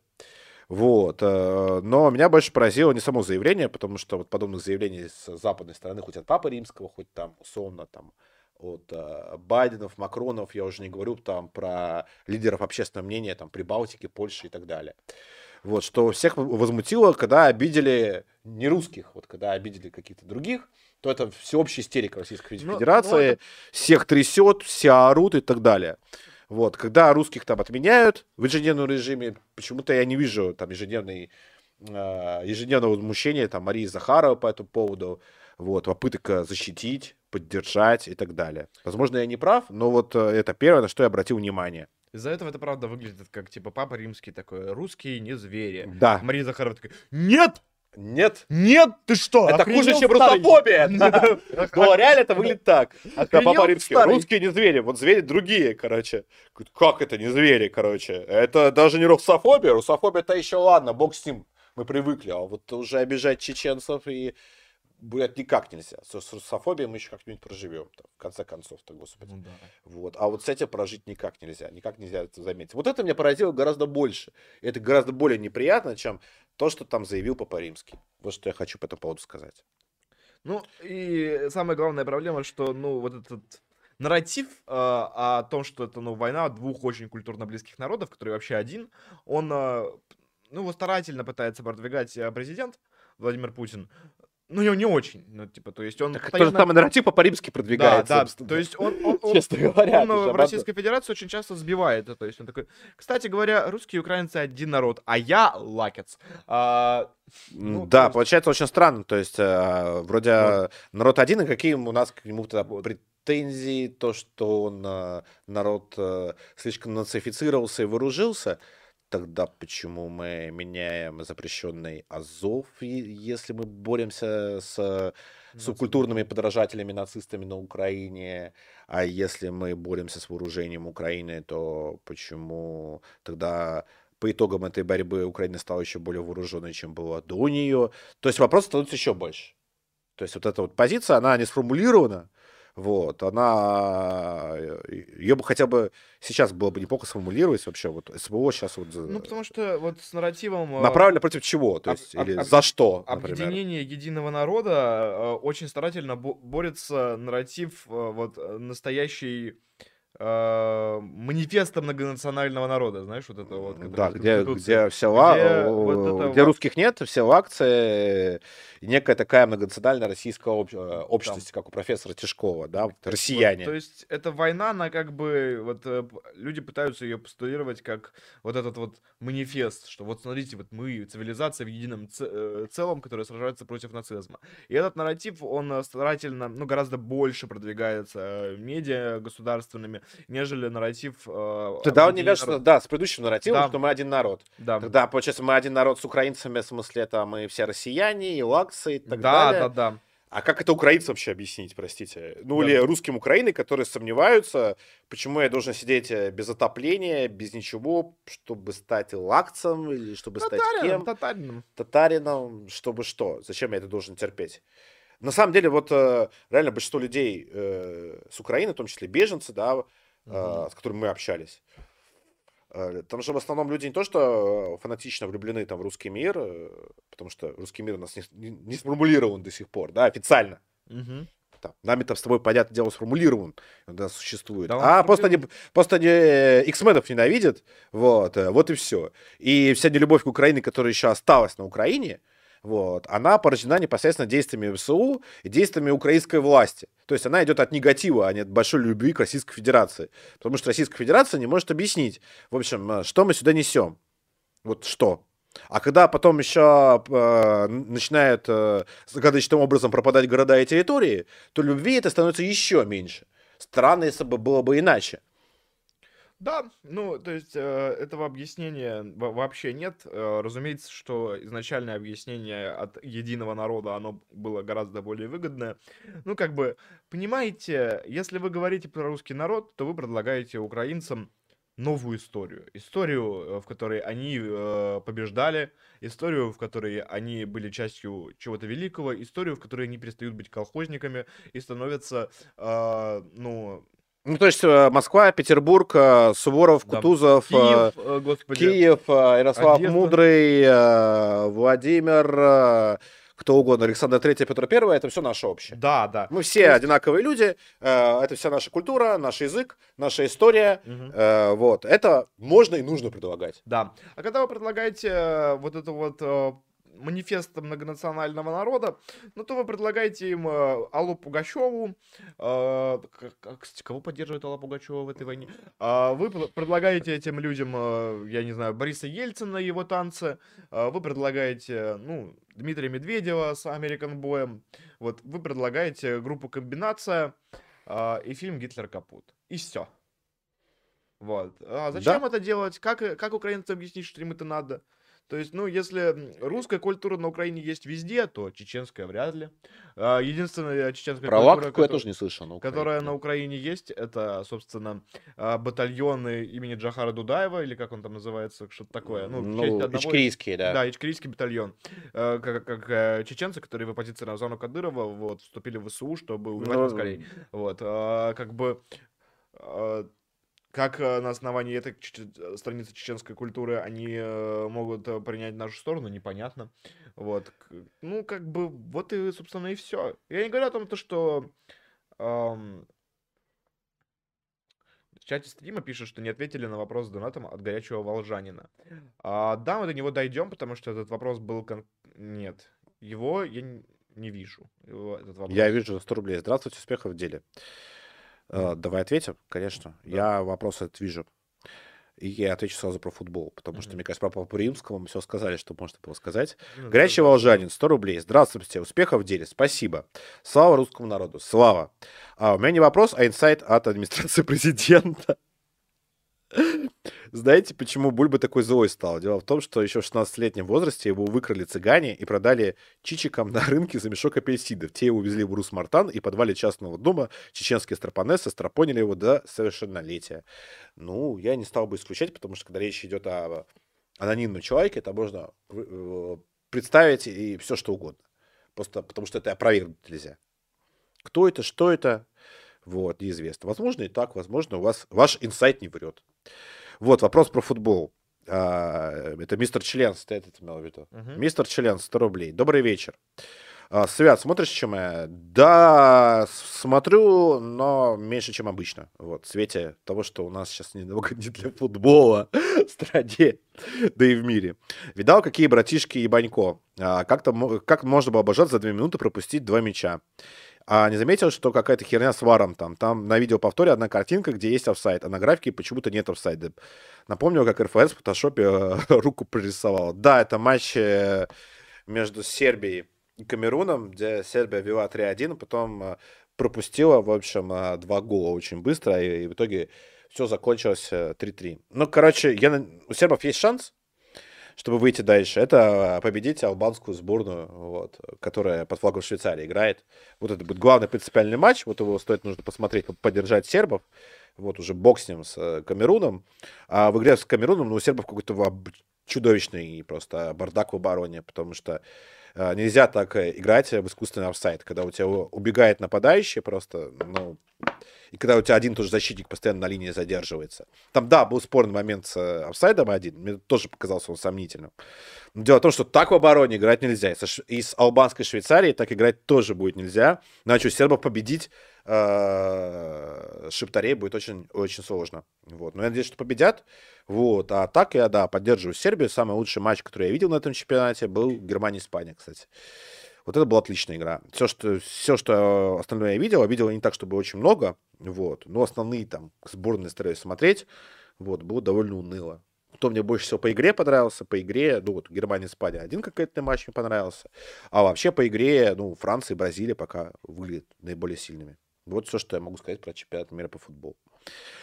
Вот, э, про, так, про Царебожникова спрашивали, да? Да, да, я уже читал все, читал. Кроме горячего волжанина, потому что у меня этого доната почему-то нет. Вот, друзья, задавайте еще вопросы, вот, потому что по по ряду вопросов мы отвечаем только сегодня. Ну, я думаю, что нам пора завершаться, потому что два часа уже, мы вроде все темы обсудили, вопросов А, нет больше. Нет, мы еще не обсудили одну тему, по-моему. Какую? Удары ВСРФ по инфраструктуре, наступление под Бахмутом, это одно и то же. Вот, э, и Макея мы забыли обсудить. А, ну, Две вещи. Вот. э. Ну, говоря об ударах, э, говоря о российских ударах по инфраструктуре, вот, у меня самые большие опасения возникает, вызывает то, что эти удары, там есть два момента, которые вызывают опасения. Они наносятся не для того, чтобы уничтожить полностью украинскую инфраструктуру и вывести Украину таким образом из войны, вот, а для того, чтобы опять украинцам пригрозить так, чтобы они пошли на сделку, чтобы они пошли хотя бы на перемирие. Вот это, что, э, это вещь, которая вызывает у меня наибольшее опасение. Вторая вещь, которая у меня вызывает опасения, это информация наших источников про постоянные сливы и координаты ударов. Вот, мы об этом периодически пишем на нашем канале. А, К счастью, вот последний слив, он оказался, видимо, видимо оказался дезинформацией, вот, или вбросом, а, и массовых ударов не было, ни вчера, ни сегодня. Были удары только по конкретным городам и локациям, то есть были удары по Днепропетровску, который X-мены переименовали сейчас в Днепр, но мы пишем Днепропетровск, будем так писать. Были удары по Полтаве, по Николаеву. И традиционно были удары в зоне непосредственно ЖБУ, по Славянску и, если не ошибаюсь, по Краматорску непосредственно. Вот. э, Насколько нам сообщают источники, к этим ударам украинцы не были готовы. В частности, в Днепропетровске э, был нанесен точный удар по предприятию, а именно Днепровский машиностроительный завод, где собирают турецкие беспилотники. Также проходила информация, которую я точно могу подтвердить, но это похоже на правду, что после удара погибли в том числе турецкие инструкторы на месте. Вот так вот. Вот. э, Но, опять-таки, для чего мы это делаем? Тут вопрос целеполагания. Если мы это делаем для того, чтобы склонить Украину к миру, ну, Украине современной, там, во с Зеленским и так далее, им никакой мир не нужен. Им нужна победа, безусловно. Вот. э, И они уже доказали, что за эту победу и они готовы платить сколько, какую угодно высокую цену.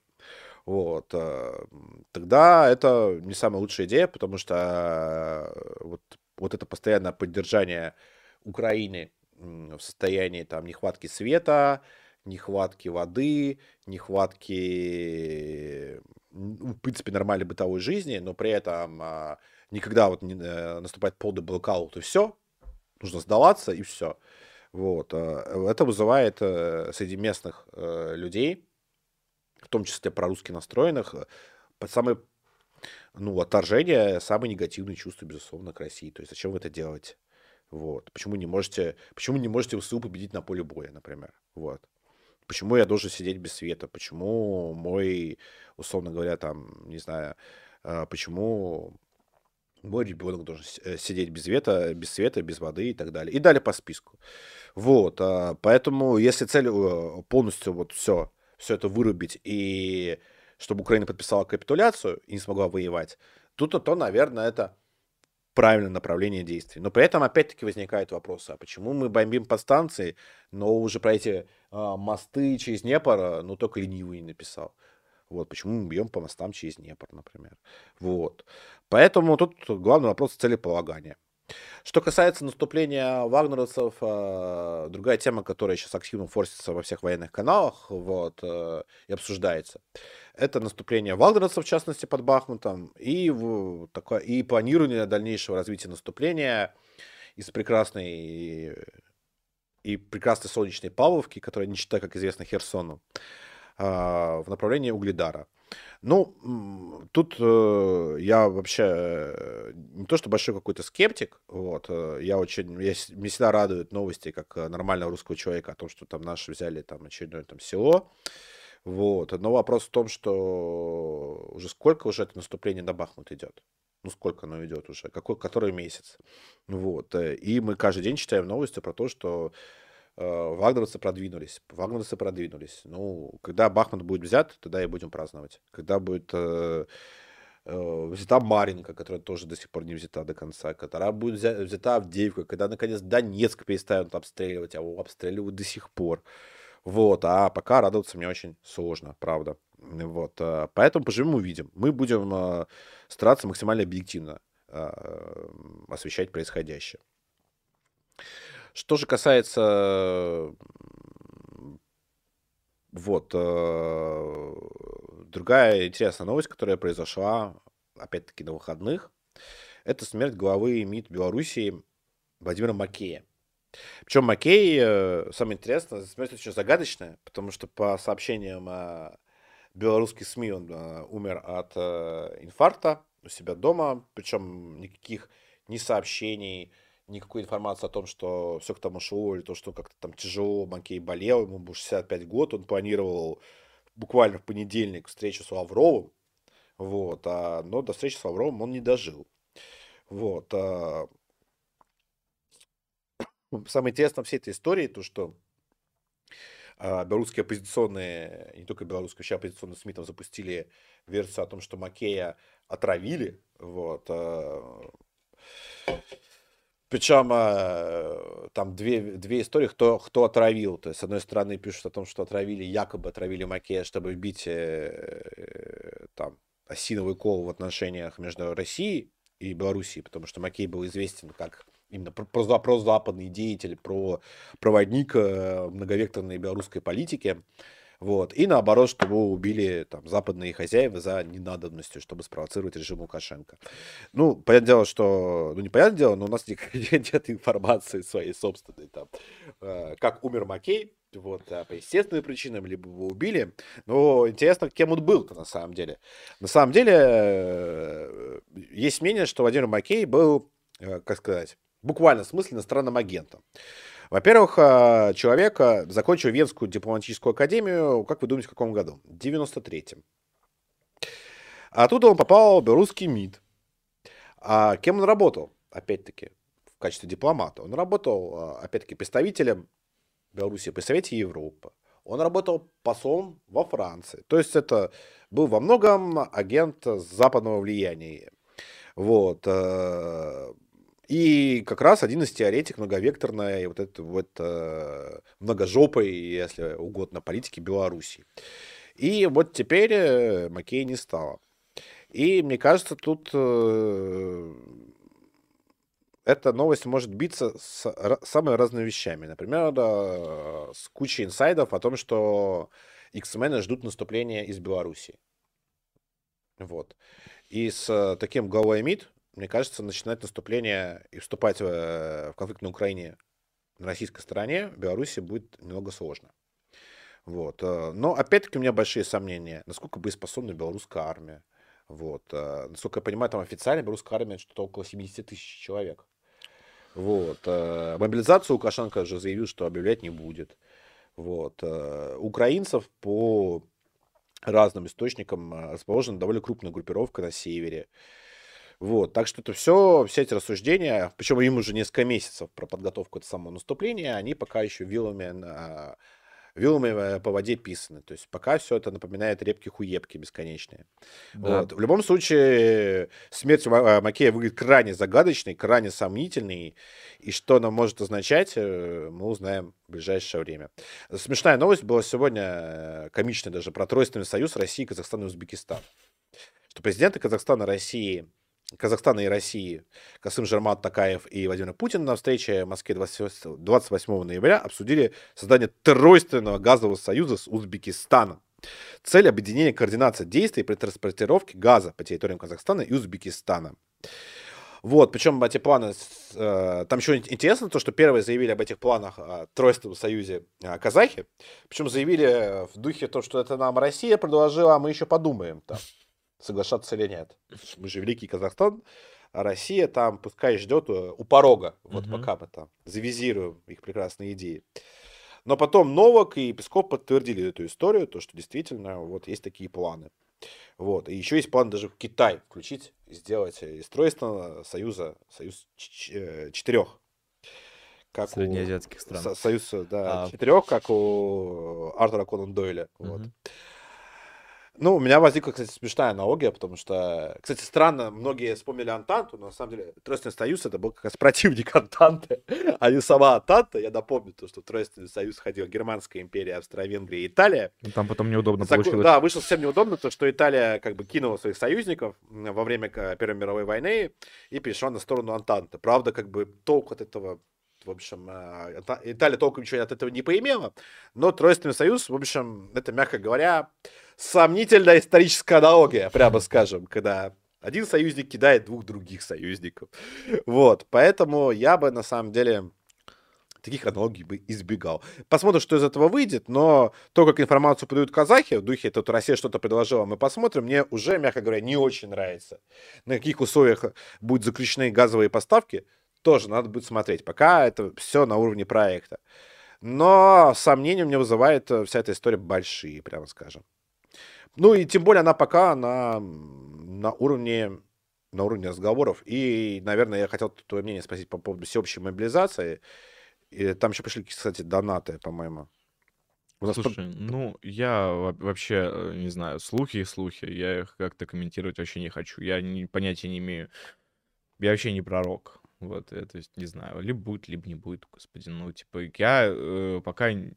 Звучит странно. Ну, я говорю, то, что слухи уже там с позапрошлой, по-моему, даже недели. Ну, Да. позапрошлой тоже баражи, э, э, в российском и в русском э, телеграме вот, о том, что в в начале следующего года в России будет всеобщая мобилизация. Либо снова какая-то там частичная домобилизация или не, частичная, но не мобилизация, ну, будет, э, будет э, вновь мобилизация. Причем цифры опять называть самые разные. Вот, там, а, в том числе была, всплывала цифра в миллион человек. Я тоже не пророк, я не знаю, в общем, э, насколько это правда, неправда. Тоже не хочу делать прогнозы, потому что, ну, источников, источников там у меня нет.